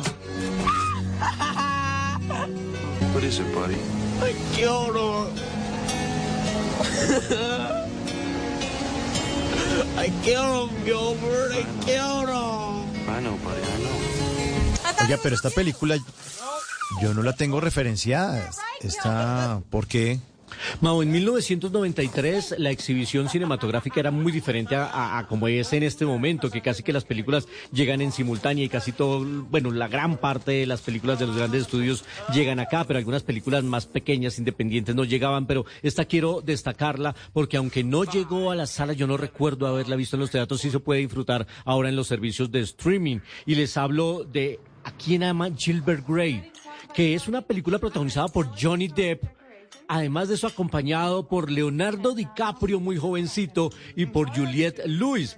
Y Johnny Depp interpretaba a un joven empleado en un supermercado que tenía que repartir su vida entre cuidar a su mamá, que era inmensamente obesa, tenía obesidad mórbida y ni se paraba de la cama, y además de eso, cuidar a su hermano menor con discapacidad mental. Y ese es el papel que hace Leonardo DiCaprio, que desde esa época, estamos hablando 30 años atrás, confirmaba que era uno de los grandes actores de su generación. Leonardo lo nominaron al Oscar por, por este papel, porque se hace un gran trabajo de un chico con discapacidad mental. Maravilloso Leonardo DiCaprio en esta película dirigida por Lassie Hallström, que la pueden encontrar en HBO Max. Véanla, un drama interesante con un Johnny Depp que eh, eh, tenía 30 años en esa época, ya había protagonizado pues, Las pesadillas sin fin, ya había sido la estrella juvenil de Comando Especial y aquí hacía un papel muy sentido eh, eh, y con, con el impacto que generaba la llegada de una chica moderna al pueblo donde vivían, que se llamaba Endora. Una maravillosa cinta en tono de drama con Johnny Depp y con Leonardo DiCaprio. Pareja de actores. No llegó a las salas, pero hay que destacarla porque fue una de las buenas películas de 1993. Hey, hey, hey, hey, hey. Uh, do the siren, do the siren, okay? Do the siren, all right? Estamos en este jueves de numeral TVT para recordar las películas que en este 2023 están cumpliendo 30 años. Nos acompaña el gran Luis Carlos Rueda, arroba soy cinefanático para que lo sigan ustedes ahí en sus redes sociales. Siempre está publicando contenido que tiene que ver con el séptimo arte. Y, y, es el hombre que los fines de semana usted le ven con el corbatín ahí en Noticias Caracol hablando de cine, el rey de la alfombra roja. Recordando entonces películas de 1993. Uy, eh, ah, no, pues que esto es Al Pacino. Perdóneme, perdóneme, señor. Uf.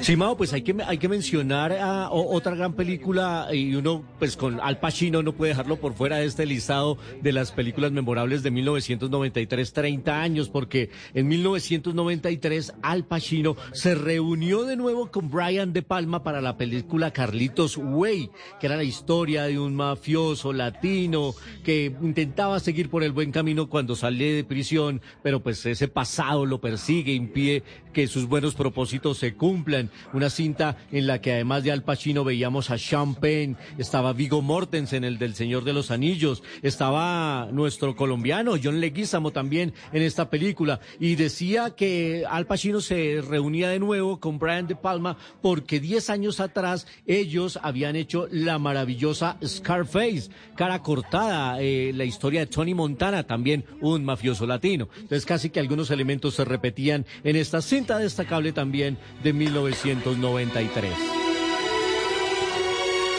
That's what I am, right or wrong. I can't change that. Never give up your friends, Dave. And there's only one rule, you save your own ass. Y a propósito de actor colombiano, John Leguizamo, pues sí, no podemos dejar por fuera esta película colombiana. ¿10 días? Esto no es posible. No, esto no tiene ningún sentido. Claro que lo tiene, perro. La casa Uribe es propiedad privada. Lo único que vale es lo que hagamos nosotros de ahora en adelante. Y empieza ese berraco a organizar equipos, brigadas, comités hasta para la comida, oye, y ese movimiento de andamios, tablas, picos, palas. ¡Jacinto! ¡Fray Luis va para allá! ¡Mira! ¡Plan de emergencia para todo el mundo! ¿Qué están haciendo? ¿Un secador solar? Su estrategia no tiene antecedentes, Jacinto. Eso es precisamente lo que más me gusta. Y pues sí, Mao, claro, pues, había que hablar de cine colombiano, cómo lo damos por fuera, además con la película, quizás uno de los títulos más emblemáticos de nuestra cinematografía de todos los tiempos, en una época en la que hacer cine en Colombia era muy difícil. Recordemos que la ley del cine solo lleva 20 años y estamos hablando de 30 años atrás, y entonces las películas eran esfuerzos individuales de tercos soñadores, casi que empeñando su casa para hacer una película, y llega Sergio Cabrera y reúne en esta cinta la estrategia del caracol a lo más destacado de los actores colombianos y con una historia maravillosa. Y veíamos en pantalla a, su papá, a Fausto Cabrera, Humberto Dorado, Vicky Hernández, Florina Lemetre, Delfina Guido, Fran Ramírez, Gustavo Angarita, Luis Chape, Víctor Mayarino en un papelazo, Salvo Basile, Edgardo Román como el juez Díaz, Marcela Gallego, Luis Fernando Múnera, que era el paisa que contaba la historia, aparecía Luis Fernando Montoya, Jairo Camargo, Saín Castro, hasta el Topolino Zuluaga actuaba en esta película que la recordamos con tanta emoción porque sin duda era maravillosa. La estrategia del caracol contándonos la historia de estos eh, habitantes de un inquilinato en el centro de Bogotá, de la Casa Uribe, que los van a desalojar y con eh, triquiñuelas y argucias jurídicas los, los quieren sacar y ellos hacen hasta lo imposible porque no los echen, apoyados por un abogado con no mucha experiencia, pero a veces con unas habilidades maravillosas para dilatar el caso. Y, y recuerdo esos famosos enfrentamientos entre Edgardo Román como el juez Díaz y Fran Ramírez buscando la ampliación del plazo y le decía a Edgardo Román, recuerde que esto es una propiedad privada y le respondía Fran Ramírez y recuerde que su mamá nunca fue propiedad privada. una manera de insultar tan elegante la de Fran Ramírez y una historia maravillosa. Y por supuesto, la frase final que aparece en el muro, ¿no? Ahí está su ti casa pintada. Maravillosa historia, buenísima, me encanta la estrategia del caracol, hace parte de la historia del cine colombiano y cómo no meterla aquí, porque yo sé que también le gusta mucho Mauricio y a nuestros oyentes y a los oyentes de Bla Bla Blue. Una de las películas más destacadas del cine colombiano también está cumpliendo 30 años y hay que celebrarlo. Ojalá organicen unas funciones extras para ver esta gran, gran película que se consigue en formato digital. Yo por ahí la tengo en DVD y la veo de vez en cuando porque me renueva mi fe en el cine colombiano, Mao. Sí, es que en esa película yo me acuerdo que salía todo el mundo. De hecho, eh, con un amigo, cuando se acabó la película salimos del teatro, como veamos a todos los actores y presentadores colombianos, salía hasta Carlos Vives haciendo de periodista y salía todo el mundo y nosotros salimos diciendo al teatro ahí a los que estaban haciendo fila, nosotros como estuvimos comentando, ay, qué lástima que al final matan a Pacheco. Decíamos eso para despistar a la gente porque la gente estaba pendiente a ver qué otros personajes de la vida nacional salían y Pacheco no salió en esa película nunca. Y entonces era, era una forma, un chascarrillo para, para despistar a la gente. Pero a propósito de eso, Luis Carlos Oyentes, aquí está la escena donde Carlos Vives en 1993 en la estrategia del caracol hacía de periodista. Oigan ustedes. Este es un reportaje especial de José Antonio Samper Pupo para el noticiero de las 7. Caballero, ¿le podría usted decir a los colombianos qué es lo que pasa aquí? Mire lo que está pasando aquí ahora. Y todos los desalojos que han dejado un montón de gente sin techo y hogares llenos de luto se deben única y exclusivamente a dos motivos. Primero, la injusticia de la justicia. Y segundo, la falta de estrategia de la clase inquirinal.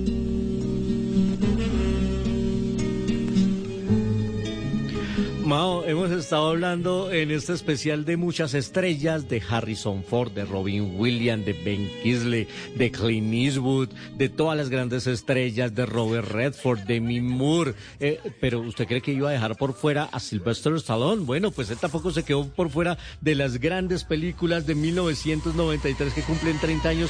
Y sí, bueno, yo soy, usted sabe, y muchos saben que yo soy fanático de Rocky, pero esta creo que es mi segunda película favorita de Sylvester Stallone. Riesgo total. Cliffhanger, que era eh, la historia de un alpinista, un hombre que se dedicaba a los rescates en las montañas y nevadas. Y, la película arranca sometiéndolo a él a una difícil situación en la que se le, se le muere una de sus amigas porque él no puede sostenerla en su mano en un accidente que sufren justamente en una de esas misiones de rescate. Y tiempo después, entonces tiene que enfrentar una situación complicada porque engañado termina, termina perseguido por una peligrosa banda eh, eh, persiguiendo además un dinero que se cayó en, en, en, un accidente aéreo. Esa es una película en la que veíamos a John Lithgow como el malo de la película, despiadado. Uh, John Lithgow hace poco fue el que hizo de, de Winston Churchill en la serie de The Crown. Y era una película fantástica dirigida por Rennie Harlin con muchas escenas de acción,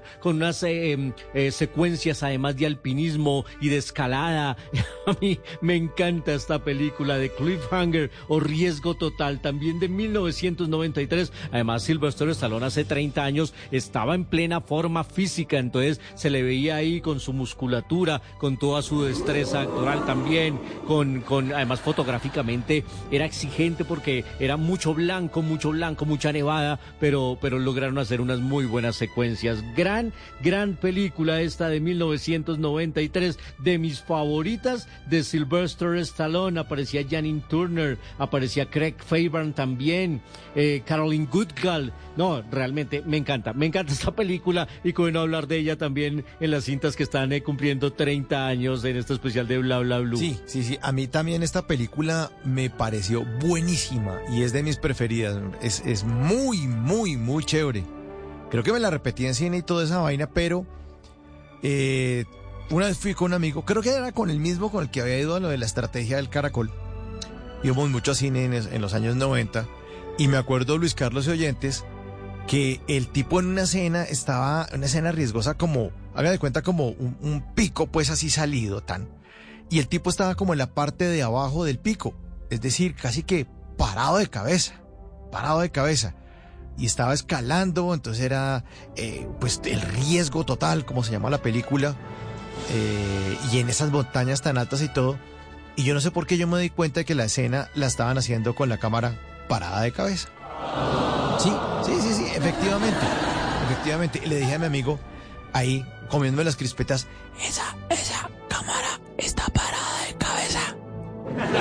Mueva la cabeza para el otro lado y se va a ver. Claro, si usted mueve la cabeza para el otro lado, se va a dar cuenta que Sylvester Stallone lo único que estaba haciendo era que estaba encima de un, de un pedazo de roca, pero estaba, estaba normal, estaba como agachado y como si fuera un perro, pero si volteas la cámara parece que estuviera colgando.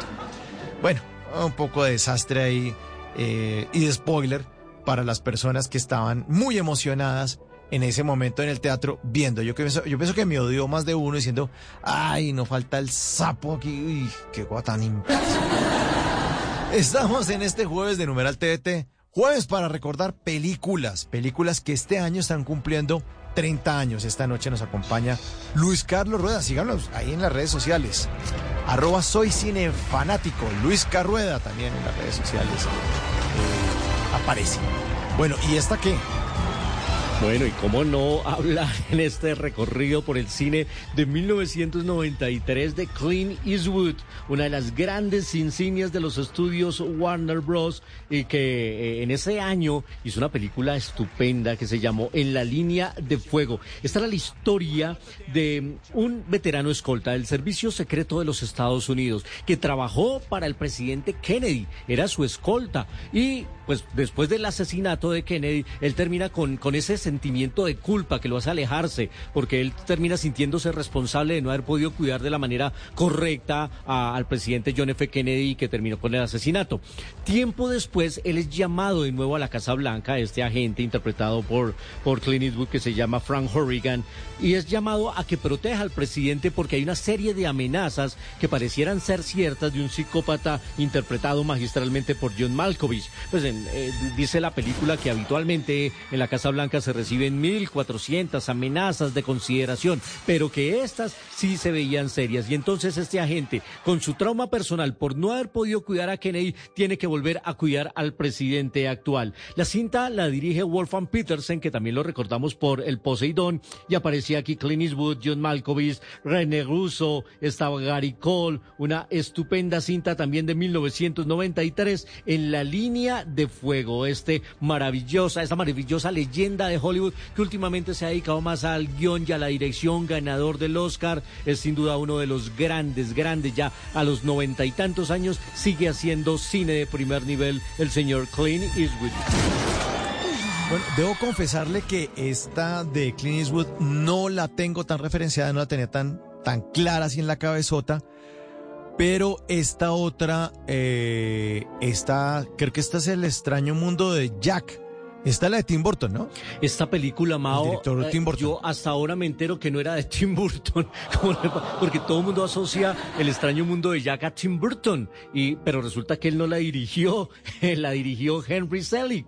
Tim Burton sí fue guionista y hacía parte de su compañía productora, pero no fue el, eh, el autor o el director de esta, El extraño mundo de Jack, una película animada en, eh, con este estilo, con esta técnica que se llama el stop motion, que es el cuadro a cuadro, y, y que nos contaba una historia fantástica de un personaje que era Jack Sellington, el señor del Halloween, que descubre la Navidad y él, y él queda fascinado y, y entonces decide mejorarla y para mejorarla decide secuestrar a Santa Claus. Esa era, era la historia básica del extraño mundo de Jack, una película mm, con unos personajes increíbles y la animación es fantástica, que realmente el título en inglés es A Nightmare Before Christmas, la pesadilla antes de Navidad, pero yo nunca he entendido y, y con tantos años en el medio y en la industria no he logrado identificar por qué cambian radicalmente los títulos de las películas de su título original al título que le asignan tanto en España como en Latinoamérica, que casi siempre es diferente. Y, y- y aparecen unos títulos tan estrambóticos, tan extraños y que ni siquiera tiene que ver con el título de las películas. Valdría la pena después hacer un especial de los títulos absurdos de las películas para sus eh, eh, promociones en Latinoamérica. Pero esta es una muy buena cinta que también cobra vigencia hoy que estamos eh, celebrando las películas que cumplen 30 años. El extraño mundo de Jack que no es de Tim Burton, es dirigida por Henry Selick. Espanto infernal y ni un ser hay que aguante mi. Y la última, Luis Carlos, ya, para ir cerrando, ¿cuál es la última película que vamos a recordar esta noche, que es película de 1993 y que este año está cumpliendo 30 años? Was a time of innocence. No property, no law, just Uy, esta película sí que es de mis buenos recuerdos cinematográficos de 1993 porque hablaba de un tema interesantísimo y que a mí siempre me ha apasionado el tema de Irlanda y la violencia en Irlanda. Y aquí esta película que se llama En el nombre del padre estaba protagonizada por Daniel Day-Lewis que ya se había ganado el premio Oscar unos años atrás, lo habíamos visto en mi pie izquierdo. Recuerden que esta película es de 1993, Daniel Day-Lewis se había ganado el Oscar en mi pie izquierdo en 1989. Un año antes, Daniel Day-Lewis había protagonizado El último de los moicanos y después participó en esta cinta dirigida por Jim Sheridan, que está basada en una historia real que se conoció como los cuatro de Guildford, que eran cuatro jóvenes irlandeses que fueron injustamente acusados y condenados por las autoridades británicas por unos atentados en las bombas del- de un bar que se llamaba el bar de Guildford por allá en 1974 y en el que murieron cuatro soldados británicos. Esas personas irlandesas fueron eh, obligadas a una falsa confesión usando la tortura física. Y sobre esa historia se construyó esta maravillosa película que tuvo varias nominaciones, cinco, si no estoy mal, a los premios de la Academia y el mismo número a los Globo de Oro en ese año. Y una estupenda actuación de Daniel Day-Lewis que se ha convertido en uno de los actores más ganadores en la historia en los premios Oscar, nombre que ha hecho The Lincoln, que hizo Petróleo Sangriento, que hizo muchas películas y papeles memorables. Aquí lo veíamos en todo su esplendor actoral. Está en Prime Video, eh, si la quieren ver, ahí la encuentran en el nombre del Padre. In the name of the Father. Pues mi queridísimo Luis Carlos Rueda, usted como siempre un príncipe. Muchísimas gracias por hacer parte de Bla Bla Blue, por todo lo que nos contó, nos explicó y nos hizo pues recordar de estas películas maravillosas de este 1993, mi hermano. Mil gracias, gracias por estar acá. Uy, Mao, no, ha sido un viaje en el tiempo maravilloso. Muchas gracias por traerme a recordar tantas buenas películas que pasaron eh, por los teatros por allá en 1993, que uno de pronto se encuentra con algunas de ellas en los nuevos servicios de streaming y plataformas, pero fue un gran año. Creo que eh, habla muy bien el recorrido y el listado que hemos hecho hoy, la selección que hemos hecho hoy, de que hace 30 años estábamos viendo muy buen cine y han pasado tres décadas y seguimos viendo muy buen cine y para mí sigue siendo el mejor plan de entretenimiento y cultura. Películas que cumplen 30 años, recuerden, si ustedes vieron estas películas en el estreno, Mao, hay que tener en cuenta la segunda dosis y el refuerzo porque, porque la edad ya empieza a marcar algunos números que no vale la pena revelar, mencionar en este momento, pero he sido muy feliz en este, en este segmento con usted aquí, Mao, hablando de estas películas. Muchas gracias. Luis Carlos Rueda, arroba soy cine fanático en este jueves de numeral TVT.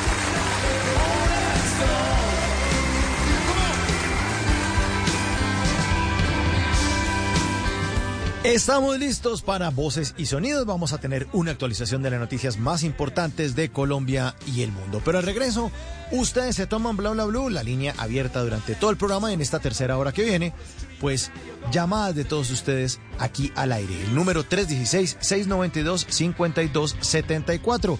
Y además les tengo canción de estreno. Esto es bla bla blue. Ya regresamos.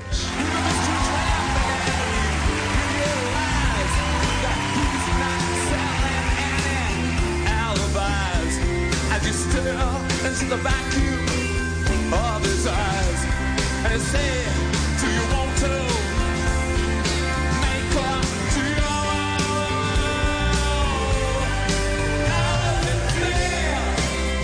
En las noches la única que no se cansa es la lengua.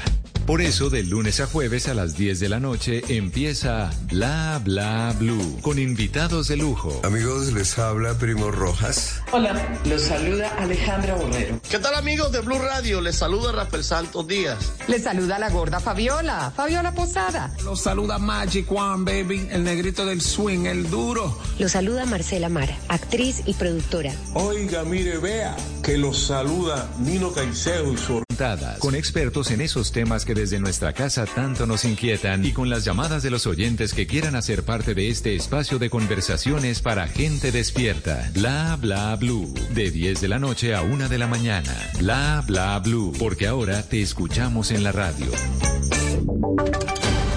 Voces y sonidos de Colombia y el mundo. En Blue Radio y bluradio.com. Porque la verdad es de todos. Ya son las 12 de la noche en punto. Actualizamos las noticias en Blue Radio. Justo en medio de la polémica entre el presidente Gustavo Petro y la procuradora Margarita Cabello sobre la imposición de sanciones disciplinarias a funcionarios elegidos mediante voto popular, la misma Procuraduría prolongó por tres meses la suspensión provisional del alcalde de Riohacha, Juanita Tovar. La razón por la cual la Procuraduría prorrogó por tres meses más la suspensión del alcalde de Riohacha es porque la permanencia, dice la Procuraduría, en el cargo del alcalde José Ramiro Bermúdez podría posibilitar la reiteración de la falta, pues tiene la facultad de participar en la actividad contractual y la función de celebrar negocios jurídicos de cualquier tipología en los cuales podría vulnerar los principios que rigen la, los principios que rigen la contratación estatal. Gracias, Juanita. 12 de la noche y un minuto. El alcalde de Ituango, en el departamento de Antioquia, estamos hablando de Mauricio Mira, denunció que no ha podido hacer viajes a Medellín y a trámites en la gobernación de Antioquia ante la falta de garantías de protección luego de las amenazas en su contra a través de un panfleto de los grupos armados ilegales. Pablo Santa. La única protección que por estos días acompaña al alcalde de los Itagüinos es un escolta de la SIGIN de la policía asignado por la Unidad Nacional de Protección. Pero ese esquema de seguridad, según el mismo alcalde, no es suficiente para poder hacer gestiones propias de su cargo como viajar a Medellín para realizar trámites en la gobernación y otras dependencias. Aunque el panfleto con el que amenazaron a Edwin Mauricio Mira estaba a nombre de los frentes 18 y 36 de las disidencias de las FARC, posteriormente las autoridades departamentales indicaron que no se había podido corroborar que ese grupo delincuencial esté detrás de la amenaza y por eso aún hoy es investigado quién o quiénes son los autores. 12 de la noche y dos minutos cambiamos de tema y les hablamos ahora sobre las enfermedades cardiovasculares porque son la principal causa de muerte prevenible. Cerca de 49 mil personas fallecieron por estas patologías según la Organización Mundial de la Salud. Ana María Celis. La última semana de julio se celebra el Día Internacional del Autocuidado con el fin de promover y mantener la salud física y mental. Jorge Guevara, gerente del modelo de salud de Compensar, explica que el autocuidado ayuda a prevenir esas enfermedades que no son transmisibles. Bueno, recordemos entonces que el autocuidado tiene que ver con toda esa serie de acciones que nos permiten mantener nuestra salud, mantener nuestro bienestar y responder de manera adecuada a nuestras diferentes necesidades. Los expertos insisten en que la salud física es tan importante como la mental o la emocional. Es por esto que se necesita y se recomiendan acciones que intervengan esos tres pilares fundamentales. 12 de la noche y 3 minutos concluyó la Feria de Colombia Moda más Colombia Tex 2023 en la ciudad de Medellín, la cual en su trésima, eh, trigésima cuarta edición dejó negocios cercanos a los 12 millones de dólares. Julián Vázquez. Ventas cercanas a los 12 millones de dólares dejó la Feria Colombia Moda más Colombia Tex 2023, que en esta ocasión reunió a más de 500 expositores y exponentes de la moda en Plaza Mayor, al igual que a más de 70 mil visitantes, un 16% más que el año pasado. Según Sebastián Díez, presidente de Inex Moda, durante los tres días de feria también se recibieron 1.546 compradores internacionales con los que se cerraron jugosos negocios. Estados Unidos, México, Perú, Ecuador son los principales mercados de los cuales nos visitaron compradores internacionales. Sin embargo, hay unos mercados que repuntaron para esta feria como Costa Rica, Panamá, República Dominicana que vienen a buscar marcas en el mercado colombiano. Durante la Semana de la Moda de Colombia, los asistentes a la feria tuvieron la oportunidad de disfrutar de un total de 27 pasarelas. Noticias contra reloj en Blue Radio. Y cuando ya son las 12 de la noche y 4 minutos, la noticia en desarrollo, Singapur ejecutó por primera vez en 20 años a una mujer condenada por tráfico de drogas. La ley en ese país asiático prevé la pena de muerte si la cantidad traficada es superior a los 15 gramos. La cifra que es en noticia, las proyecciones de crecimiento económico van del 0,8% al 1,9% para finales de este año en Colombia, según una encuesta del Citibank. Y quedamos atentos porque la ministra de Vivienda, Catalina Velasco, será citada a debate control político para responder por los incumplimientos del programa Mi Casa Ya, que tiene en el limbo a miles de familias que no han podido recibir ese subsidio del gobierno nacional. El desarrollo de estas y más noticias en eh, blurradio.com. Continúen con Bla Bla Blue. Conversaciones para gente despierta. With no fees or minimums and no overdraft fees, banking with Capital One is the easiest decision in the history of decisions. Kind of like choosing Derek Jeter as the pinch hitter for your baseball team. Jeter, you're in. We need a home run. I'll give it a try. I've swung a bat once or twice. That's out of here. Yep, even easier than that. With no fees or minimums and no overdraft fees, is it even a decision? That's banking reimagined. What's in your wallet? Terms apply. See CapitalOne.com slash bank for details. Capital One and a member FDIC. Time to gear up, boys. Ninja Turtles está irritando. It's nice, right? 100% buenas vibras. You make this look good. Este miércoles, toda la familia se divertirá en el cine. Let's go! Ninja Turtles. Este miércoles, clasificada PG. Ready to explore Europe the striped way? Then fly with Condor Airlines. With nonstop flights to Frankfurt, Germany, there are great connection options to several cities. Whether it's the romantic streets of Paris or the stunning beaches of Barcelona, Condor will start your vacation by offering comfortable and spacious cabins. Fly the striped way. Visit condor.com today. Esta semana en El Man Podcast. Boombox. Ja, reírnos de las consecuencias que traen nuestras limitaciones. Y que te quede claro, solo se ríe de sí mismo quien se ha tomado en serio. Solo se ríe de sí mismo quien se ama, se respeta y se valora. Solo se ríe de sí mismo aquel que tiene el control de su vida y no tiene miedo ante ninguna manifestación de sus emociones. Tú sabes, soy Alberto Linero. Nos escuchamos con las reflexiones que alimentan el alma y el espíritu. Cada semana, tres episodios nuevos en Boombox Podcast y todas las plataformas de audio.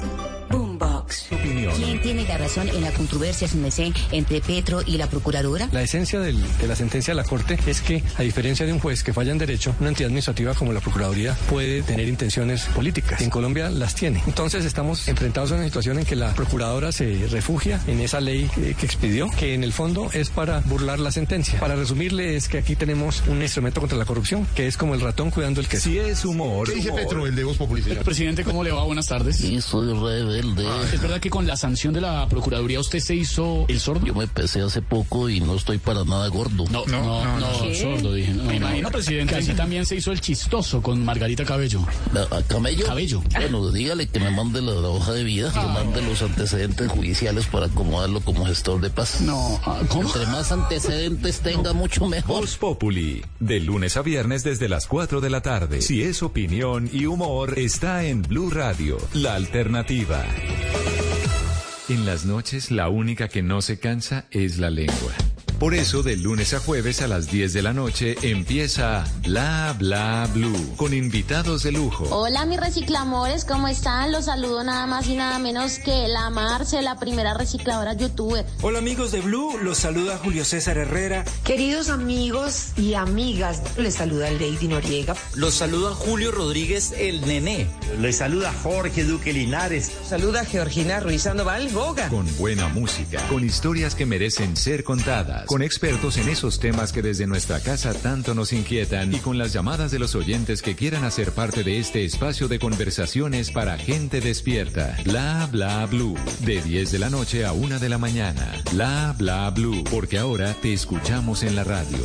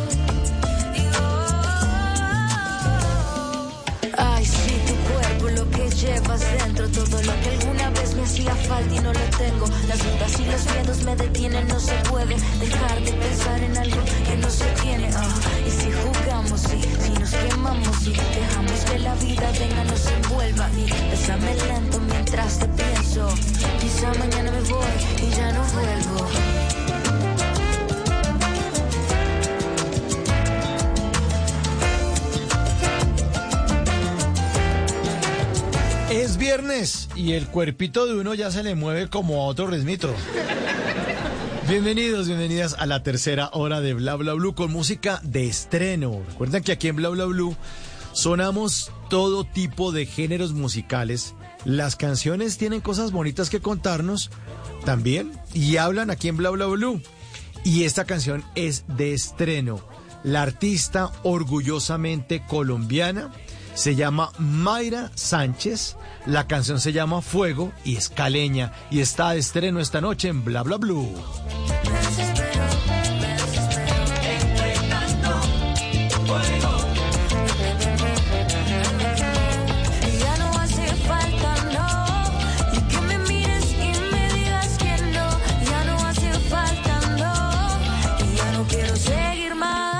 Esperando.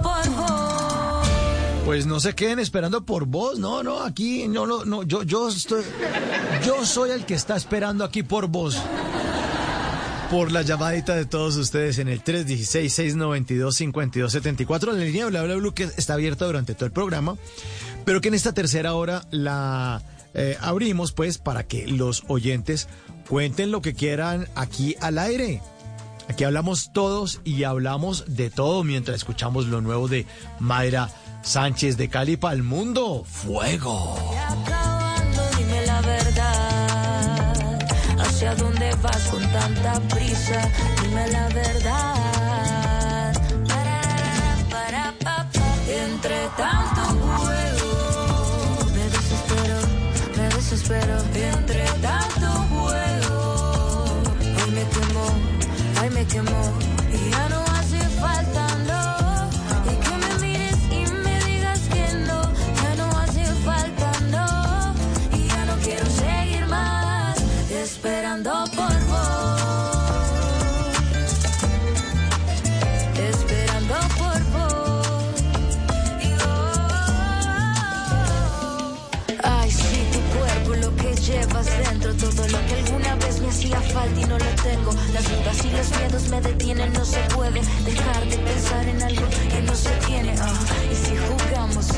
nos quemamos, sí, dejamos que la vida venga, nos envuelva. Y lento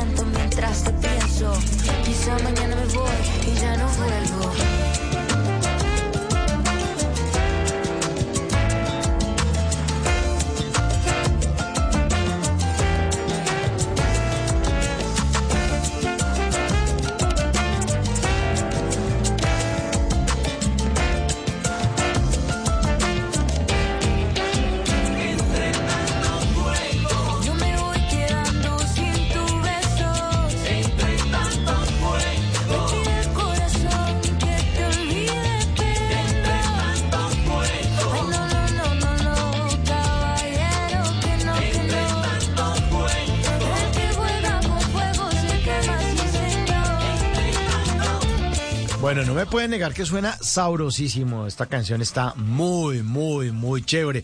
316-692-5274, la línea de Bla, Bla, Blue. Y parece que tenemos llamaditas ahora. A ver, a ver, ¿quién es, quién es el blablante? Hola, hola, bla, bla, bla, ¿quién habla? Hola, buenas noches. Te habla Ana María. Hola, Ana María, ¿qué ha habido? ¿Cómo va? Bien, Mauricio, ¿cómo estás tú?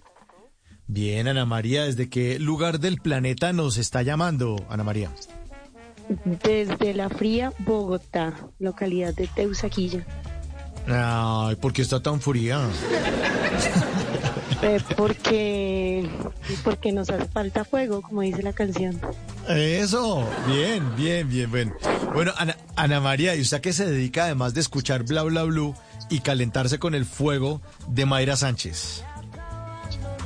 Bueno, yo trabajo en una organización social, eh, en, en una ONG, trabajo con tema de mujeres. Em, y esta semana estuvimos hablando con las mujeres sobre la monogamia. Y me pareció súper interesante, digamos, como escuchar a las mujeres hablar sobre lo mamadas que estamos en el tema de la monogamia y todos esos tránsitos que se están haciendo a partir de, de por ejemplo, lo que está saliendo en TikTok, en Instagram, estos nuevos perfiles que siempre hablan de de conseguirse el otro o llamar a la novia del, del, marido para que se quede con el marido un rato mientras uno sale con el otro. Ese tipo de cosas me llamaron mucho la atención. y pues me parece interesante a partir de lo que dice la chica en la canción, ¿no? Estoy esperando fuego. Y creo que más de uno estamos, o más de uno estamos pensándonos en, bueno, y si, y si evitamos la monogamia, creo que nos evitaríamos muchos, muchos problemas. Fueron las cosas que pensamos esta semana con ella. Qué bueno, Ana María. Eh, y además porque es un tema que normalmente uno no lo trata y no, no lo coge así como de frente. Eh, porque el tema de la monogamia es que pues, la gente tiene que tener una sola pareja y la vaina y tan. Y, de pronto hay gente que le gusta y hay gente que no le gusta, ¿no? Ana María. Me dice, no, pero monogamia, ¿para qué?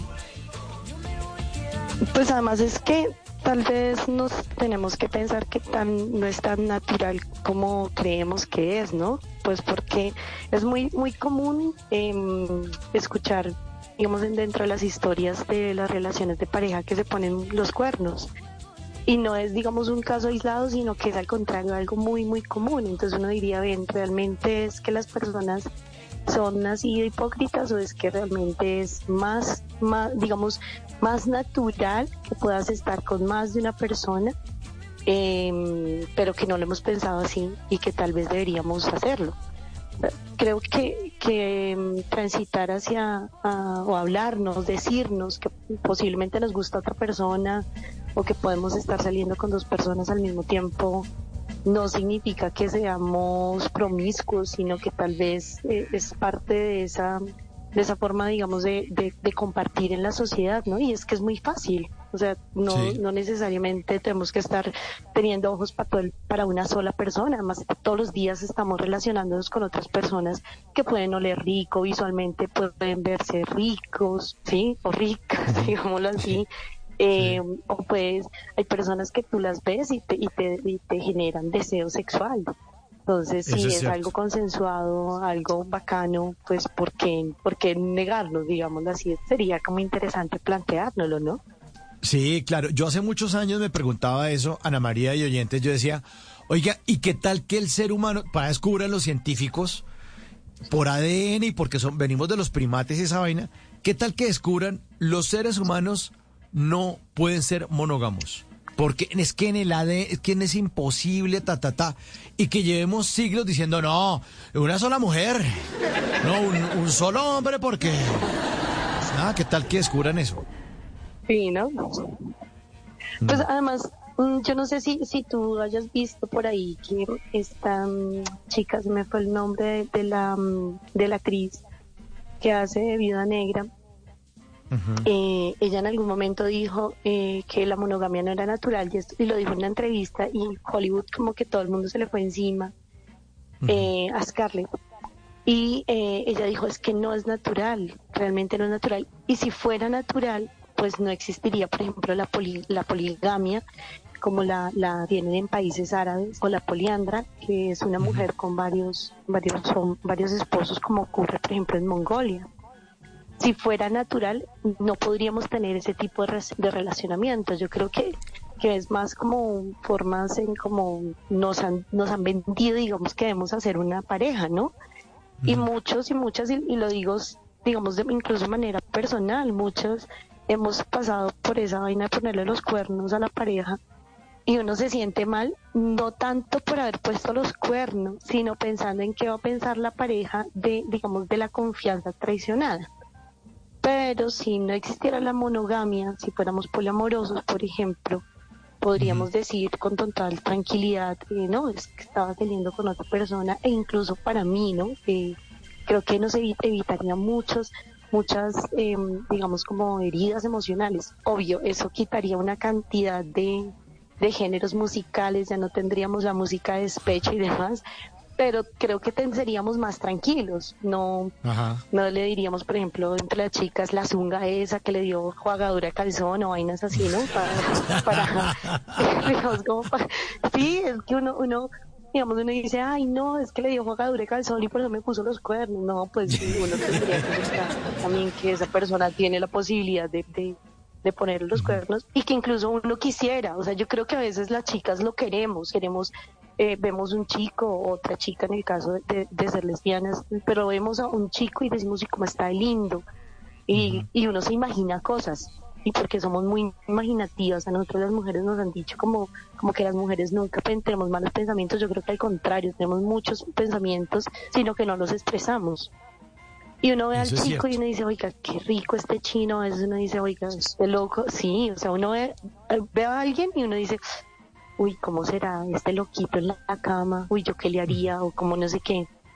Eh, pero no lo lleva, no lo lleva, digamos, al término eh, físico, porque si está con pareja uno dice, no, pero ¿qué va a decir mi pareja? ¿Qué no va a decir? Eh, y si lo llegas a hacer, se siente súper mal. Entonces también, pues es, para mí es como un, un disfrute tonto porque te imaginas una cantidad de cosas, pero no lo puedes hacer y cuando lo haces, lo haces con culpa. Entonces, Sí, em, ese es el problema. y por Ese es el ejemplo, lo problema. hablábamos, La lo que te decía. Ajá.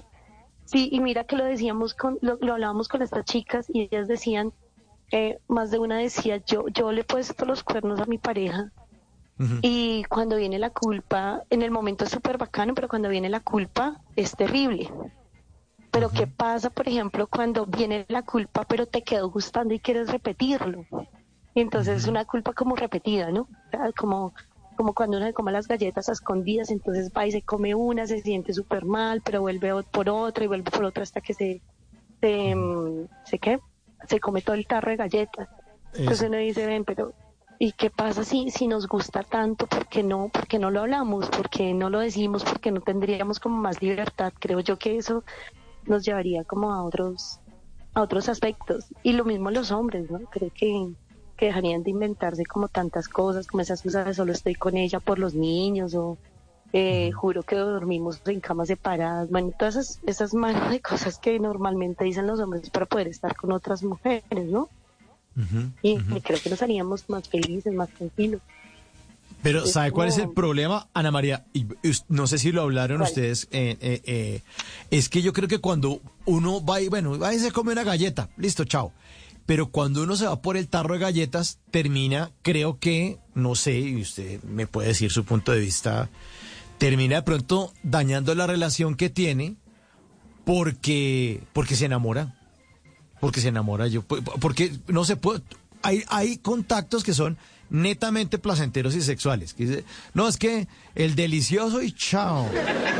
Y nada, no se involucra nada. Pero si uno empieza a extrañar a la, a la otra persona, a que le haga falta, a que, no sé, que, que quiera un plan con esa otra persona, arruina la relación que ya tenía con, con, con la persona con la que estaba, de novios o de esposos o conviviendo ahí eh, arrejuntados, como dicen, dicen por ahí. ¿Qué piensa usted, Ana María? No, yo creo que, pues, digamos que aquí tendríamos que mirar dos cosas. Y es que el, el- realmente cuál sería la, cuál sería, digamos, como la, la relación que deberíamos ponernos, ¿sí? Porque si yo creo que podemos amar a más de dos personas a la vez, o sea, tanto de pareja como por ejemplo tú amas a tu mamá y a tu papá, a tus hermanos, sí, Ok, si, si solamente pudiéramos amar a una sola persona a la vez, no tendríamos hermanos, no tendríamos padre o madre, tendríamos solamente una relación emocional. Y yo creo que uno sí puede amar a más de dos personas. Aquí el punto es que pensamos que no se puede. Y, y el hecho, y hoy, hoy mira, hoy lo, hoy lo hablaba con mi novio, yo le decía, cuando una, cuando, cuando una chica se entera de que el, el chico le puso los cuernos, eh, siempre hace la pregunta es, ¿te enamoraste de esa persona? ¿Sí?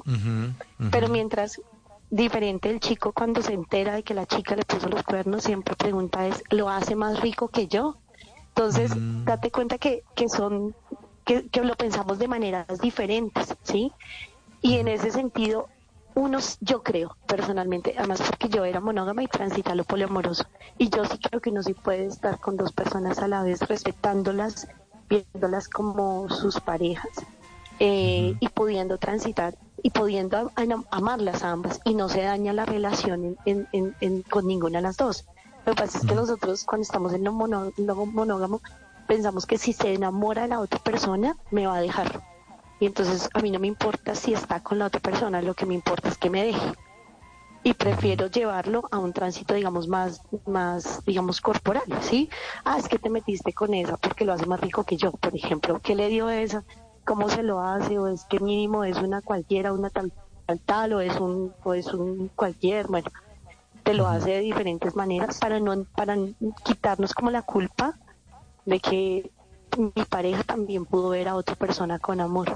Eso creo que eso es, digamos, como de las cosas que incluso lo, lo, lo pensábamos, porque ella, alguna me decía, yo me enamoré de, de, bueno, lo voy a decir así, me enamoré de mi mozo y me encantaba estar con él, pero cuando dejaba de estar con él me sentía súper mal porque eh, quería estar con él, pero también quería estar con mi esposo porque llegaba a la casa y él era una belleza, un amor, no sé qué.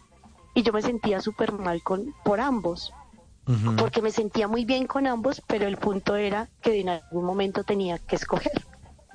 Y eh, ella, y ella lo dice, yo pasé la tusa con de- terminé con, con mi mozo y pasé la tusa con mi esposo y a veces decía yo quiero estar con o sea quiero estar con los dos porque y, y esa es una pregunta que nos hemos hecho muchos y muchas y es ¿por qué tengo que elegir?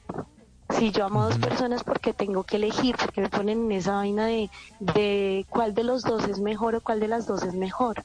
Porque tengo que elegir si me siento bien con ambos. Y ella decía eso, yo no quería elegir porque me sentía bien con ambos, ya ambos los amaba y ambos los, los, los quería y, y con ambos, y yo era súper especial con ambos, pero, mm, pero digamos todo el mundo, los, mis amigas me decían, tiene que escoger, tiene que escoger, hermana, porque no puedes quedarte con ambos, y pues obviamente ella escogió a su esposo. Em, Pero ella decía, yo no quería que el otro se fuera, y con ambos pasaba rico. Ana María, pero usted contó que tiene novio, eh, o sea que tienen una relación abierta en este momento. No, yo tengo uno de mis novios, yo soy poliamorosa, o sea, una cosa es el poliamor y otra cosa es una relación abierta, son totalmente Ah, bueno. diferentes. Entonces, por favor, edúqueme porque eso no tengo ni idea. A ver, ¿cuál es la diferencia entonces? Bueno, A ver. mira, una relación abierta es un acuerdo al que llega una relación, una pareja monógama en que cada una de las dos personas de la pareja decide tener o experimentar eh, relaciones sexuales con otras personas. Es más de corporal. Entonces, eh, me voy, por ejemplo, supongamos que tú y yo somos pareja. Entonces te digo, mira, vamos a tener una relación abierta y me voy a un bar y Sí. si me encuentro con un chico y me gusta, pues termino Chao. una residencia, tiro con él y chao. Y chao, y al otro listo. día te digo, y anoche tiré con alguien y ya, ¿sí? No pasa más. Mientras que una relación poliamorosa es diferente, supongamos otra vez que tú y yo somos pareja, yo te digo de Sí. entrada, te tengo que decir de entrada que soy poliamorosa, ¿y eso qué significa? Que eh, como estoy contigo y tú sabes que soy poliamorosa, sabes que en cualquier momento yo puedo enamorarme de otra de otra persona, en este caso de mi novio que es Carlos. ¿Cómo es? Entonces, ¿Cómo sería? eh, y cuando comience a salir, dime. No, es que aquí está Cuando el sal- Cuando salga, El cómo sería que está alborotado, está ¿Cómo se es? mete ¿Cómo acá. sería? Ya, hombre, calmado, deje de hablar. Y Claro. entonces, ¿qué? Eh, eh, Entonces, cuando yo comienza a salir con Carlos, te lo debo decir a ti. Te debo decir, Mauricio, hay otra persona que me gusta y voy a comenzar a salir con esa persona. Pero esa otra persona no es ni mi mozo, ni mi tinieblo, ni mi puyo, sino es mi otro novio.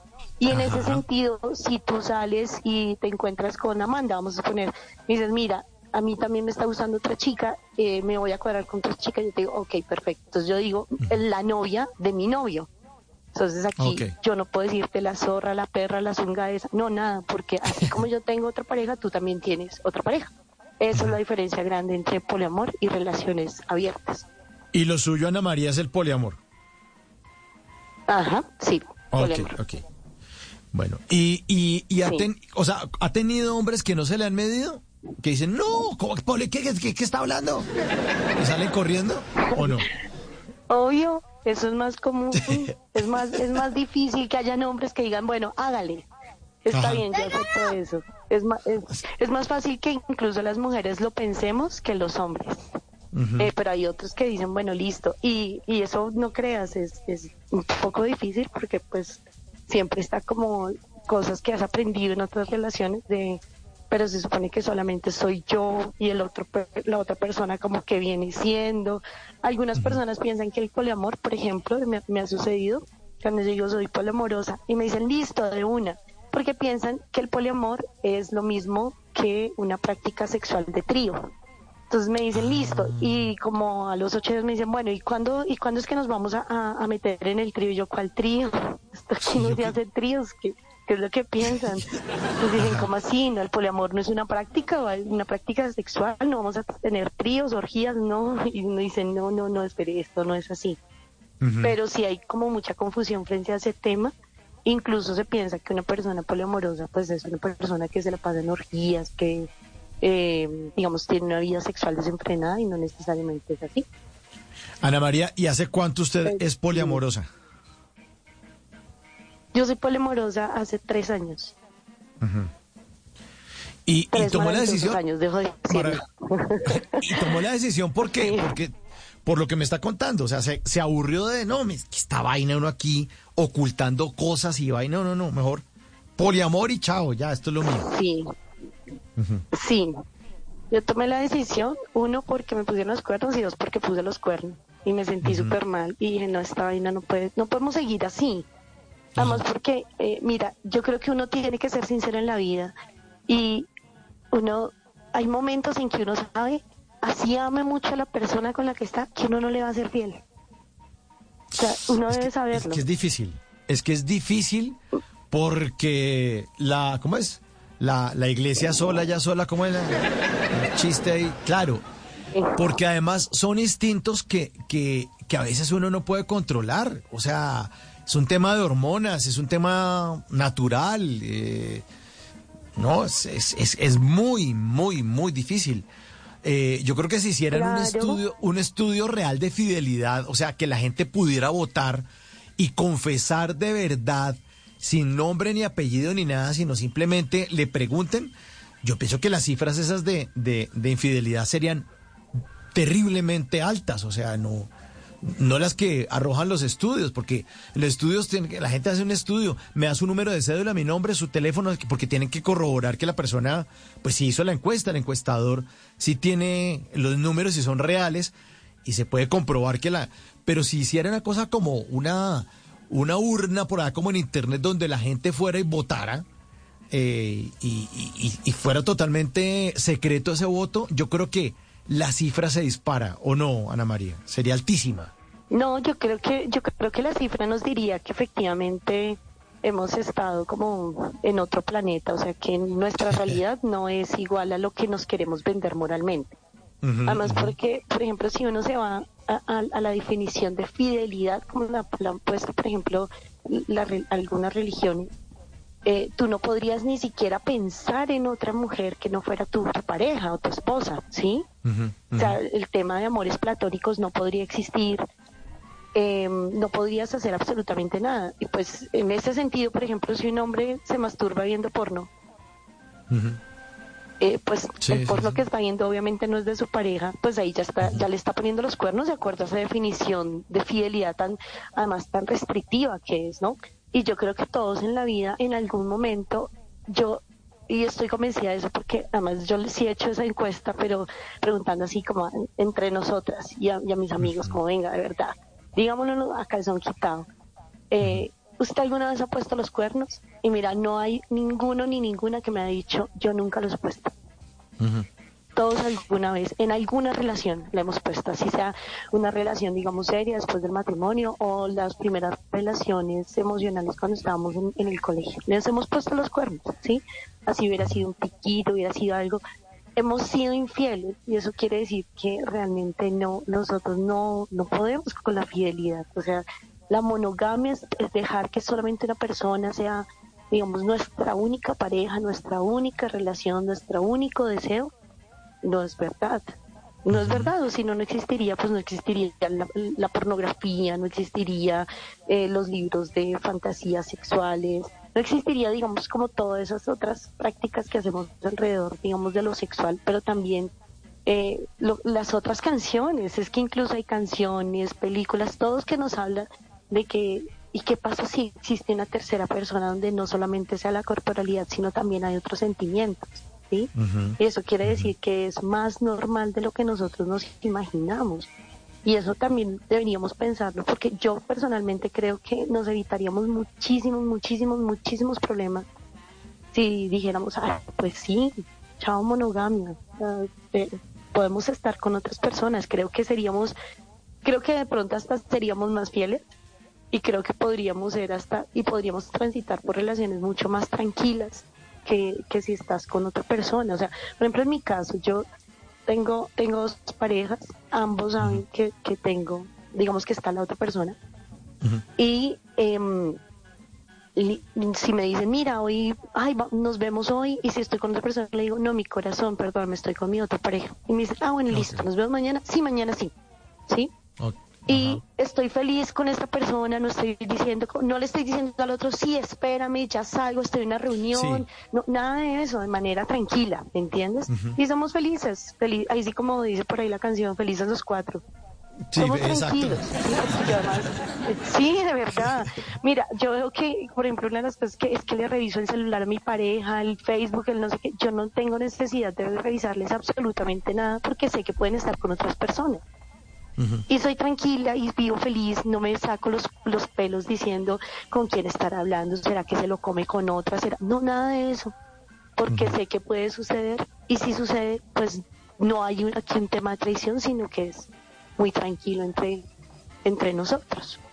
Y curiosamente, y yo vuelvo a lo que te decía al principio, el hecho de que yo esté viendo que en TikTok, por ejemplo, o en Instagram, cada vez los contenidos que se hacen estén llevando más y más y más a hablar de relaciones de tres o relaciones de cuatro, significa que realmente es, es, un, es algo que la gente quiere, está pidiendo, o que es su realidad y que necesitan llevarla o mostrarla para que se nos vuelva cotidiano y la aceptemos de una vez por todas y dejemos de ser tan dobles moralistas y sacándonos ahí los pelos y llorando traiciones, ¿cuánto podríamos llevarla más tranquila? Creo yo. Sí, de acuerdo. Además, porque cuando uno miente, uno se vuelve esclavo de la mentira. Entonces uno dice, y saquémoslo del, del, tema de la, de la monogamia, no sé, si yo le digo a mi jefe, no, no puedo hacer esto porque estoy ocupado con mi abuelita, pues yo tengo que sostener esa mentira como sea y acordarme para siempre que es que yo, eh, aquel eh, jueves fui donde la abuelita y por eso no pude hacer algo que me puso a hacer mi jefe, ¿no? Eh, y después, eh, más adelante, si yo digo, no, es que mi abuelita a mí me cae mal, yo hace como seis años no hablo con ella, y me dice, pero usted no que había ido donde su abuelita y no, no, no, esa vez sí. O sea, cuando uno miente, está esclavo, se, se convierte en esclavo de esa mentira y sostenerla. Entonces, es lo que pasa ahí con el tema que usted está contando, Ana María. El tema de el celular, ¿no? El tema de, eh, no, voy a ir con los amigos, pero con amigos a esta hora. Sí, es que ellos salen a esta hora. Pero con sus amigos llega... Sí, exacto, son vampiros. Pero, pero porque llegó con el pelo mojado. No, es que mis amigos son súper chistosos, me echaron agua en la cabeza. Pero, ¿lo bañaron sus amigos? sí, es que... Es que los amigos dijeron que, que me echaron una vaina sucia y yo me bañé. Por eso llegué así todo con el pelo húmedo. No, pues flojo eso. Sí, Y, mira, hay algo, hay algo que tú acabas de decir, y es que yo creo que al igual que, que la, mm, digamos, al igual que, que el poner cuernos, todos decimos mentiras. En algún momento de la vida decimos mentiras. Y tarde o temprano esas mentiras terminan dándonos en la cara de frente. Y la, a la gente incluso, yo he hablado con personas cuando les ponen los cuernos y dicen, a mí no me molesta que me ha puesto los cuernos. Yo no tengo, no, no me molesta el pensar que se besó con otra persona o, tuvo relaciones con otra persona. Me molesta toda la mano de mentiras que me dijo para estar ahí. Y uno dice, uy, ¿cómo así? O sea, no, no es propiamente el hecho, sino todas las cosas que ocurren, que hacen, todo lo que mueven, todo lo que involucran, digamos, porque en esas mentiras tú tienes que involucrar a otras personas, como tú lo acabas de decir, a tus amigos. Y si yo me encuentro con tus amigos, me dicen, no, yo no he salido con Mauricio. Entonces ahí, claro, o qué le digo, qué no le digo, eso comienza como una bola de nieve y la gente, eh, y la mayoría de las personas a las que nos han puesto los cuernos o que hemos puesto cuernos, realmente lo que molesta no es el hecho del poner cuernos, es el hecho de las mentiras. Y eso también nos, nos lleva como a otras reflexiones, ¿no? O sea, qué tan, qué tan verdad es la verdad y qué tan mentira es la mentira. Y qué tan necesaria es la mentira para poder vivir tranquilamente. O si de verdad tú necesitas la verdad, aunque esa verdad te destruya, pero te hace más feliz la mentira y a veces se prefiere la mentira y no la verdad. O sea, hay como una cantidad de, digamos, de, de pensamientos que nos ponen a, um, reevaluarnos todo lo que nos han dicho, digamos, frente al tema de la verdad, de la fidelidad, de no, de no, de siempre ser transparentes, porque mm, no siempre se puede ser transparente. Por ejemplo, con las parejas no siempre se puede ser transparente porque si le duele que le digas que le pusiste los cuernos y tienes que llevar eso y lo llevas y lo llevas y lo llevas ahí y lo llevas hasta que un día se descubre, además porque siempre se descubre, que eso es la otra, ¿no? Cuando se descubre todo lo que eso significa y cómo también la persona tiene que aceptar que efectivamente traicionó, rompió la confianza y que lo señalen o que la señalen, bueno, todo eso, porque también hay una sanción social para eso, ¿no? Entonces son muchas cosas que, que, que se unen en una cosa muy sencilla y es la decisión de ser, ser o no ser monógamo. Así de simple. Adelante, Ana. Adelante que la escucho. Y digamos que era como ese tipo de cosas que, que nos planteamos esta semana, como te decía, con las chicas, eh, porque hablar de fidelidad no es, no es eh, o de infidelidad no es tan, tan común, y menos cuando lo hacemos las mujeres, ¿no?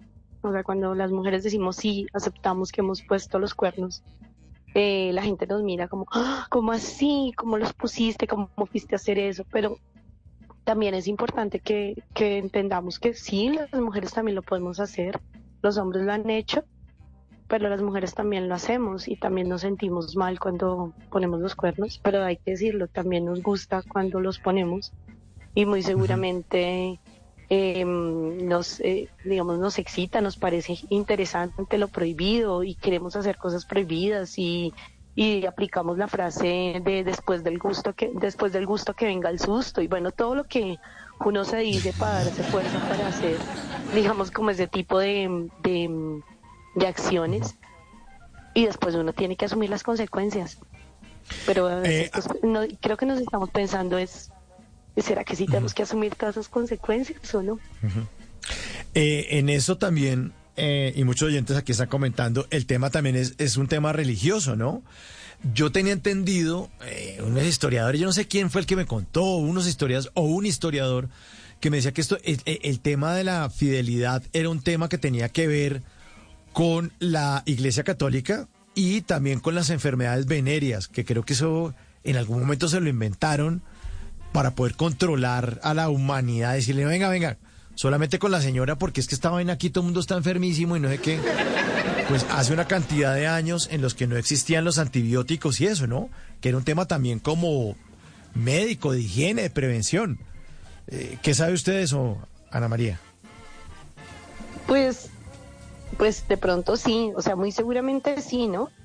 Pero si, si vamos a ser sinceros, eh, pues hoy en día las mujeres, por ejemplo, las mujeres que sufren, o la mayoría de las mujeres que tienen, pues están diagnosticadas con VIH-Sida, son mujeres heterosexuales monógamas y quienes les llevan el, el VIH son sus parejas que han tenido relaciones con otras, con otras personas. Entonces sí, la monogamia era en su momento, digamos que lo, colocaron para, para evitar, digamos, em, em, enfermedades venéreas, pues realmente como que no ha funcionado mucho el asunto, porque el, sería más, o sea, si estamos hablando, digamos que la monogamia puede servir más como para evitar enfermedades de transmisión sexual, creo que no es la monogamia, sino de pronto un, conceptivo como el condón sería una maravillosa idea para evitar las infecciones em, y que lo utilizaran, ¿no? O sea, no solamente que lo compren, sino que lo utilicen o que los utilicemos. Em, creo que ese, ese, es el punto, porque digamos que el, el que tú tengas una, una pareja, una única pareja, no te salva de tener una, una enfermedad de transmisión sexual y no te, no te salva porque vuelvo a lo mismo. No sabes realmente si esa persona te va a ser fiel y dadas las estadísticas realmente no somos fieles.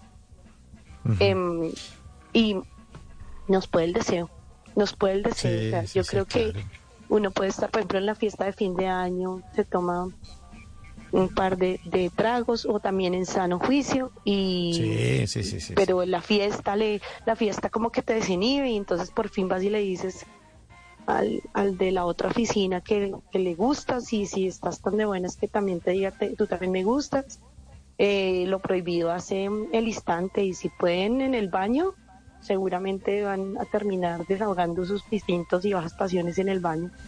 Y muy seguramente ninguno los, los llevó condón y tenga, pues posiblemente o estás bien librado o puedes llevarte una mala sorpresa, ¿no? Pero claro. el punto es que en cualquier momento puede suceder, en cualquier momento puedes eh, poner los cuernos y no es un, ni siquiera es un tema de, de hacerlo con malicia, de quiero ponerle los cuernos a mi pareja, quiero ponerle los cuernos a mi pareja, no, sino que te puedes encontrar con alguien que te guste y, y dejarte llevar por el instinto. Ana María, aquí un oyente está preguntando que cómo haría uno si tiene una relación abierta o poliamorosa, para explicarle a los hijos. O sea, que es que también, eh, si ya le meten hijos a esto, ¿cómo le dicen? No, es que tu papá va a ir donde la otra señora. y porque es que esto es poliamor.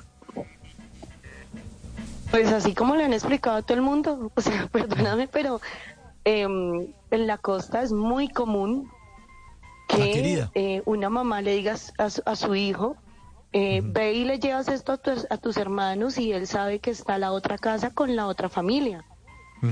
Y creo que no hay traumas por eso.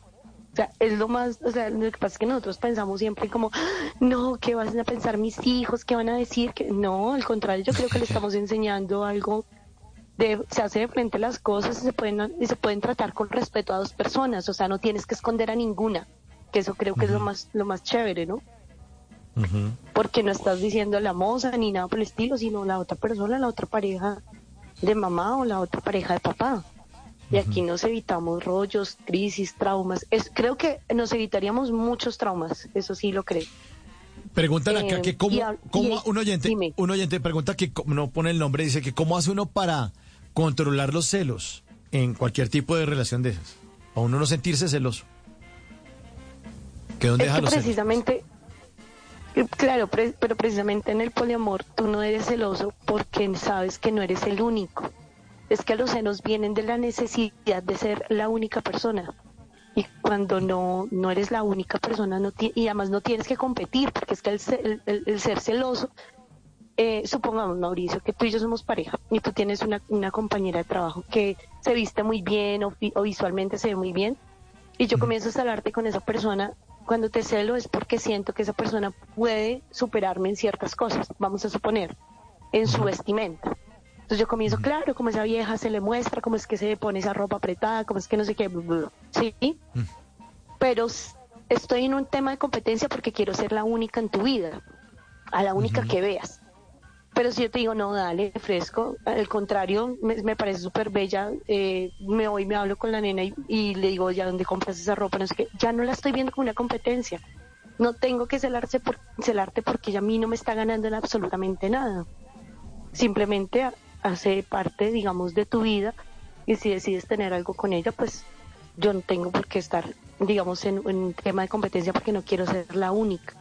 Esa es, digamos, la diferencia con la monogamia, porque, por ejemplo, en las relaciones poliamorosas, eh, en, en un hombre con varias esposas, por ejemplo, en la poligamia, entre las esposas no son celosas, no se agarran de las mechas, porque saben que están otras esposas, ya, no es el Sí. único para ellas. ¿Ves? Eh, me, me, me hace acordar. los celos sí. es un tema de competencia. Me va a María de Dientes de un primo mío que estuvo viviendo en, Dubái, creo que sí, era Dubái, sí. Y, me decía, pues hablaba, del tema de, de los hombres, los musulmanes que pueden tener eh, las esposas que quieran, pero, pero, pero tienen que darle exactamente lo mismo a todas. Es decir, si él le compra una, una casa a ella, todas tienen que tener casa. Si le compra un carro, una camioneta, todas con camioneta, igual. Y usted tiene que trabajar por eso, ¿no? Usted tiene que velar por eso. Claro, y el ahí- poder adquisitivo ya es totalmente diferente. Sí, claro. pues, nadando ahí, bueno, no nadan en oro, lo tienen, lo tienen que perforar y sacar de la, de la arena ya, pero pues, un, un oyente, Ana María dice aquí, dice, si no exi- mire, dice, si no existiera la infidelidad, no habría tantos chismes de farándula, nos dice aquí un oyente. Ah, usted- se acabaría la red de esas vainas, sí. Total. Total, lo que yo te decía, no existiría, por ejemplo, el, el- la, la música de despecho no existiría, por ejemplo, y, y creo sí. que las licoreras nos demandarían porque les quitaríamos mercado, que a la gente nos iría a emborrachar. Claro, Eh, se, y a se acaba el género. Por tu maldito el- amor. Eh, exacto. se acaba el, el género de música para despecho o el concierto de despecho. Dice, no, no estamos despechados. Y entonces, ¿qué? No, pues no vamos a entrar a ese concierto. Claro. Ah. ¿Y sabes a quién más le quitaríamos el, el trabajo? A todos estos cartelitos que dicen le devuelvo el, el novio amarrado en tres días, ahí le hago el amarre, el enjuagadura de calzón, todo eso, le- o sea, eso no podría existir. O sea, ya tú no irías con el chamán allá a pedirle que te devuelva el ser amado en tres días arrodillado. Claro, Porque no, o el no tendrías el- por qué. El negocio a las brujas, ¿no? Que le echan las cartas y ¿qué quieres preguntar? Pregúntale aquí al tarot. No, quiero preguntarle si mi esposo es fiel. No, ya, ya esa pregunta ya no, no se le haría. Entonces toca hacer, toca hacer otras preguntas. Necesito saber, por favor, si el carro tengo que hacerle revisión a los 100 mil kilómetros. Esa sería una pregunta Una para la sí, bruja. sí. Sí, sí, claro.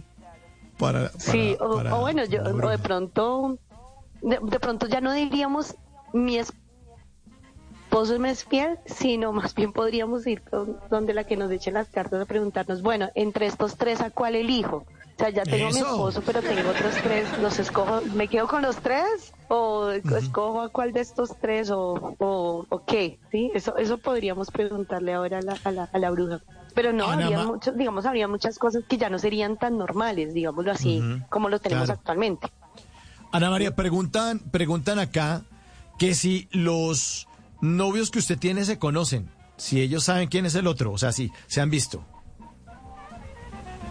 No, no los he puesto a tomar, como dice por ahí el meme, que, eh, que las mujeres de hoy en día ponen a tomar al esposo y al esposo al mismo tiempo en la misma mesa. No, no, no he hecho eso. Ellos saben, ellos saben que existe la otra persona, conocen el nombre de la otra persona, pero por respeto a ellos y también por respeto a mi intimidad, porque es que son mis parejas, eh, no se conocen entre ellos. Además porque ellos han decidido que no sean así. O sea, porque en, la, en el poliamor tú puedes también hacer acuerdos. De nos conocemos entre todas las parejas y aquí no hay ningún inconveniente. Pero digamos aquí el acuerdo es no. No nos no eh, sé que se llama fulanito, pero no, Ah, el nombre sí. no lo quiero conocer. El Ajá, nombre sí. sí, ellos sí, sí, claro. Sí. Ajá. Sí, porque sí, sí, pero claro. solo nombre Ana María o nombre con apellido, porque dicen eh, Mauricio Quintero. Ay, venga, lo googleamos a ver qué hace este man. ¿No? Pues hasta el momento no me han pedido los apellidos. Ahora sí, ya me piden los apellidos, ya sé que es que los van a googlear. Claro. Pero no, sí, sí, obvio. No, solamente el nombre. Y, por ejemplo, si yo estoy con, con A, vamos a suponer con A, y me entra una llamada de B, yo le digo, perdóname, voy a atenderle la llamada a Carlos, por ejemplo, que me llamó, ya vengo y me retiro un momento como por respeto a la otra persona. Claro, no se Pero no todo. es, ay, me están llamando a la oficina, mi Sí. jefe, mi mamá, no, nada. ni tampoco delante del otro. Hola, cuchicuchi. Hola, mi amor, ¿cómo estás No. de divino? No, no, tampoco. Porque quejarte no. No. No, no, obvio, esto también es un tema de, de respeto a la otra persona. O sea, yo delante de, de uno no le voy a decir, oye, qué rico te tiramos anoche. No, así no, no, se puede. Sí. Hay, Sí, hay un respeto, hay unos mínimos de respeto, obvio. Hay unos, Ah. respeto, unos mínimos de respeto. Aquí está diciendo un oyente que si se casan, entonces le sale más barato la fiesta del matrimonio porque la pagan entre los tres. Claro, pero perdemos en el divorcio. Claro. Porque ya no tenemos que. Obvio. Entonces, por eso la gente, la poli- los poliamorosos no nos casamos. La tenemos clara, no queremos perder plata. No, obvio. Sí, si nos separáramos, ya no se dividirían los, los bienes entre dos, sino entre tres. Sí, sí, es, es, es, es un- Pero la llevamos tranquilo, o sea, creo. Claro. Pero pues mientras nos vamos acostumbrando a esas formas de, esas nuevas formas de, de pareja, pues podemos ir diciéndonos "Eh, una canita al aire no está mal, digo yo, ¿no? Sí, Eh, lo dice usted, y Ana. María. Y, y, y, y le respetamos. En Bla Bla Blue hablamos todos y hablamos de todo. Así que, Ana María, muchas gracias por haberse comunicado con nosotros esta noche. Un gran abrazo. Y como buena oyente de Bla Bla Blue, sabe que le dedicamos una canción que tiene que ver con algo de lo que nos contó. Es aquí está Poligamia, Desvanecer, para Ana María. Muchas gracias. Muchas buenas Chao, noches, gracias. Chao. Chao, chao.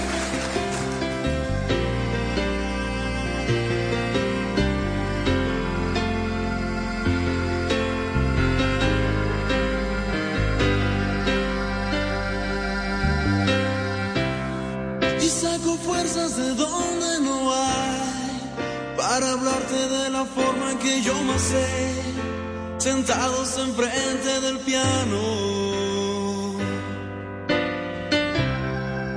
Tanto tiempo viviendo y sintiéndome así. Palabras que quise y no pude decir.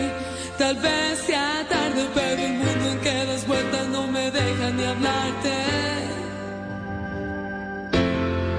solo quiero mirarte reír que seas feliz cuando estás junto a mí y tener un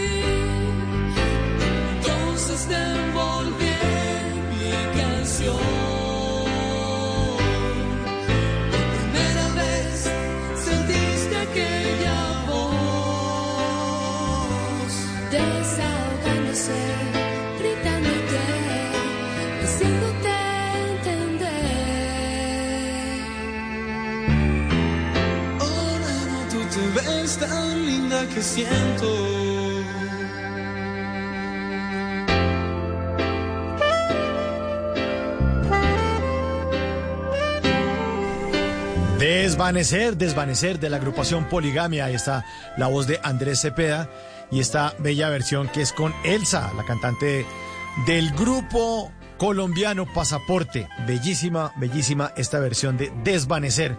A propósito de la, poligam- de la poligamia, del poliamor que nos estaba hablando Ana María. Bueno, cada uno pues en lo suyo. Es una manera distinta de ver la vida y aquí en Bla Bla Blue eh, hablamos todos, hablamos de todo y además respetamos a quienes piensan distinto a nosotros. Es el espíritu del programa y el espíritu del programa es que el próximo lunes nos encontramos aquí después de las 10 de la noche, muy juiciosos, muy puntualitos en este espacio de conversaciones para gente, vea, gente despierta.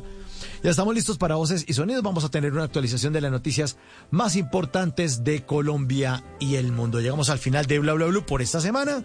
Muchísimas gracias a todos por su sintonía. En el control master, el señor Germán García.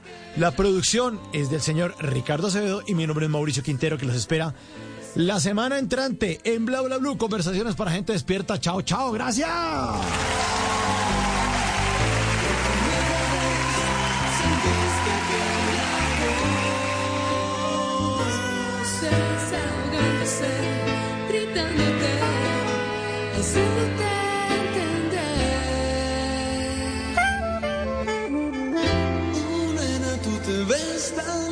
Que siento que el mundo tiende a desvanecer, a desvanecer.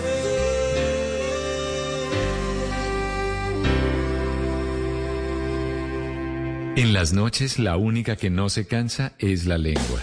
Por eso, de lunes a jueves a las 10 de la noche empieza Bla Bla Blue con invitados de lujo. Soy Franci, la voz popular de América. Venga, los saluda Rubén Darío Arcila Rubencho. Soy Fabio Rubial. Los saluda Miguel Happy Lora. Con buena música, con historias que merecen ser contadas, con expertos en esos temas que desde nuestra casa tanto nos inquietan y con las llamadas de los oyentes que quieran hacer parte de este espacio de conversaciones para gente despierta. Bla Bla Blue, de 10 de la noche a 1 de la mañana.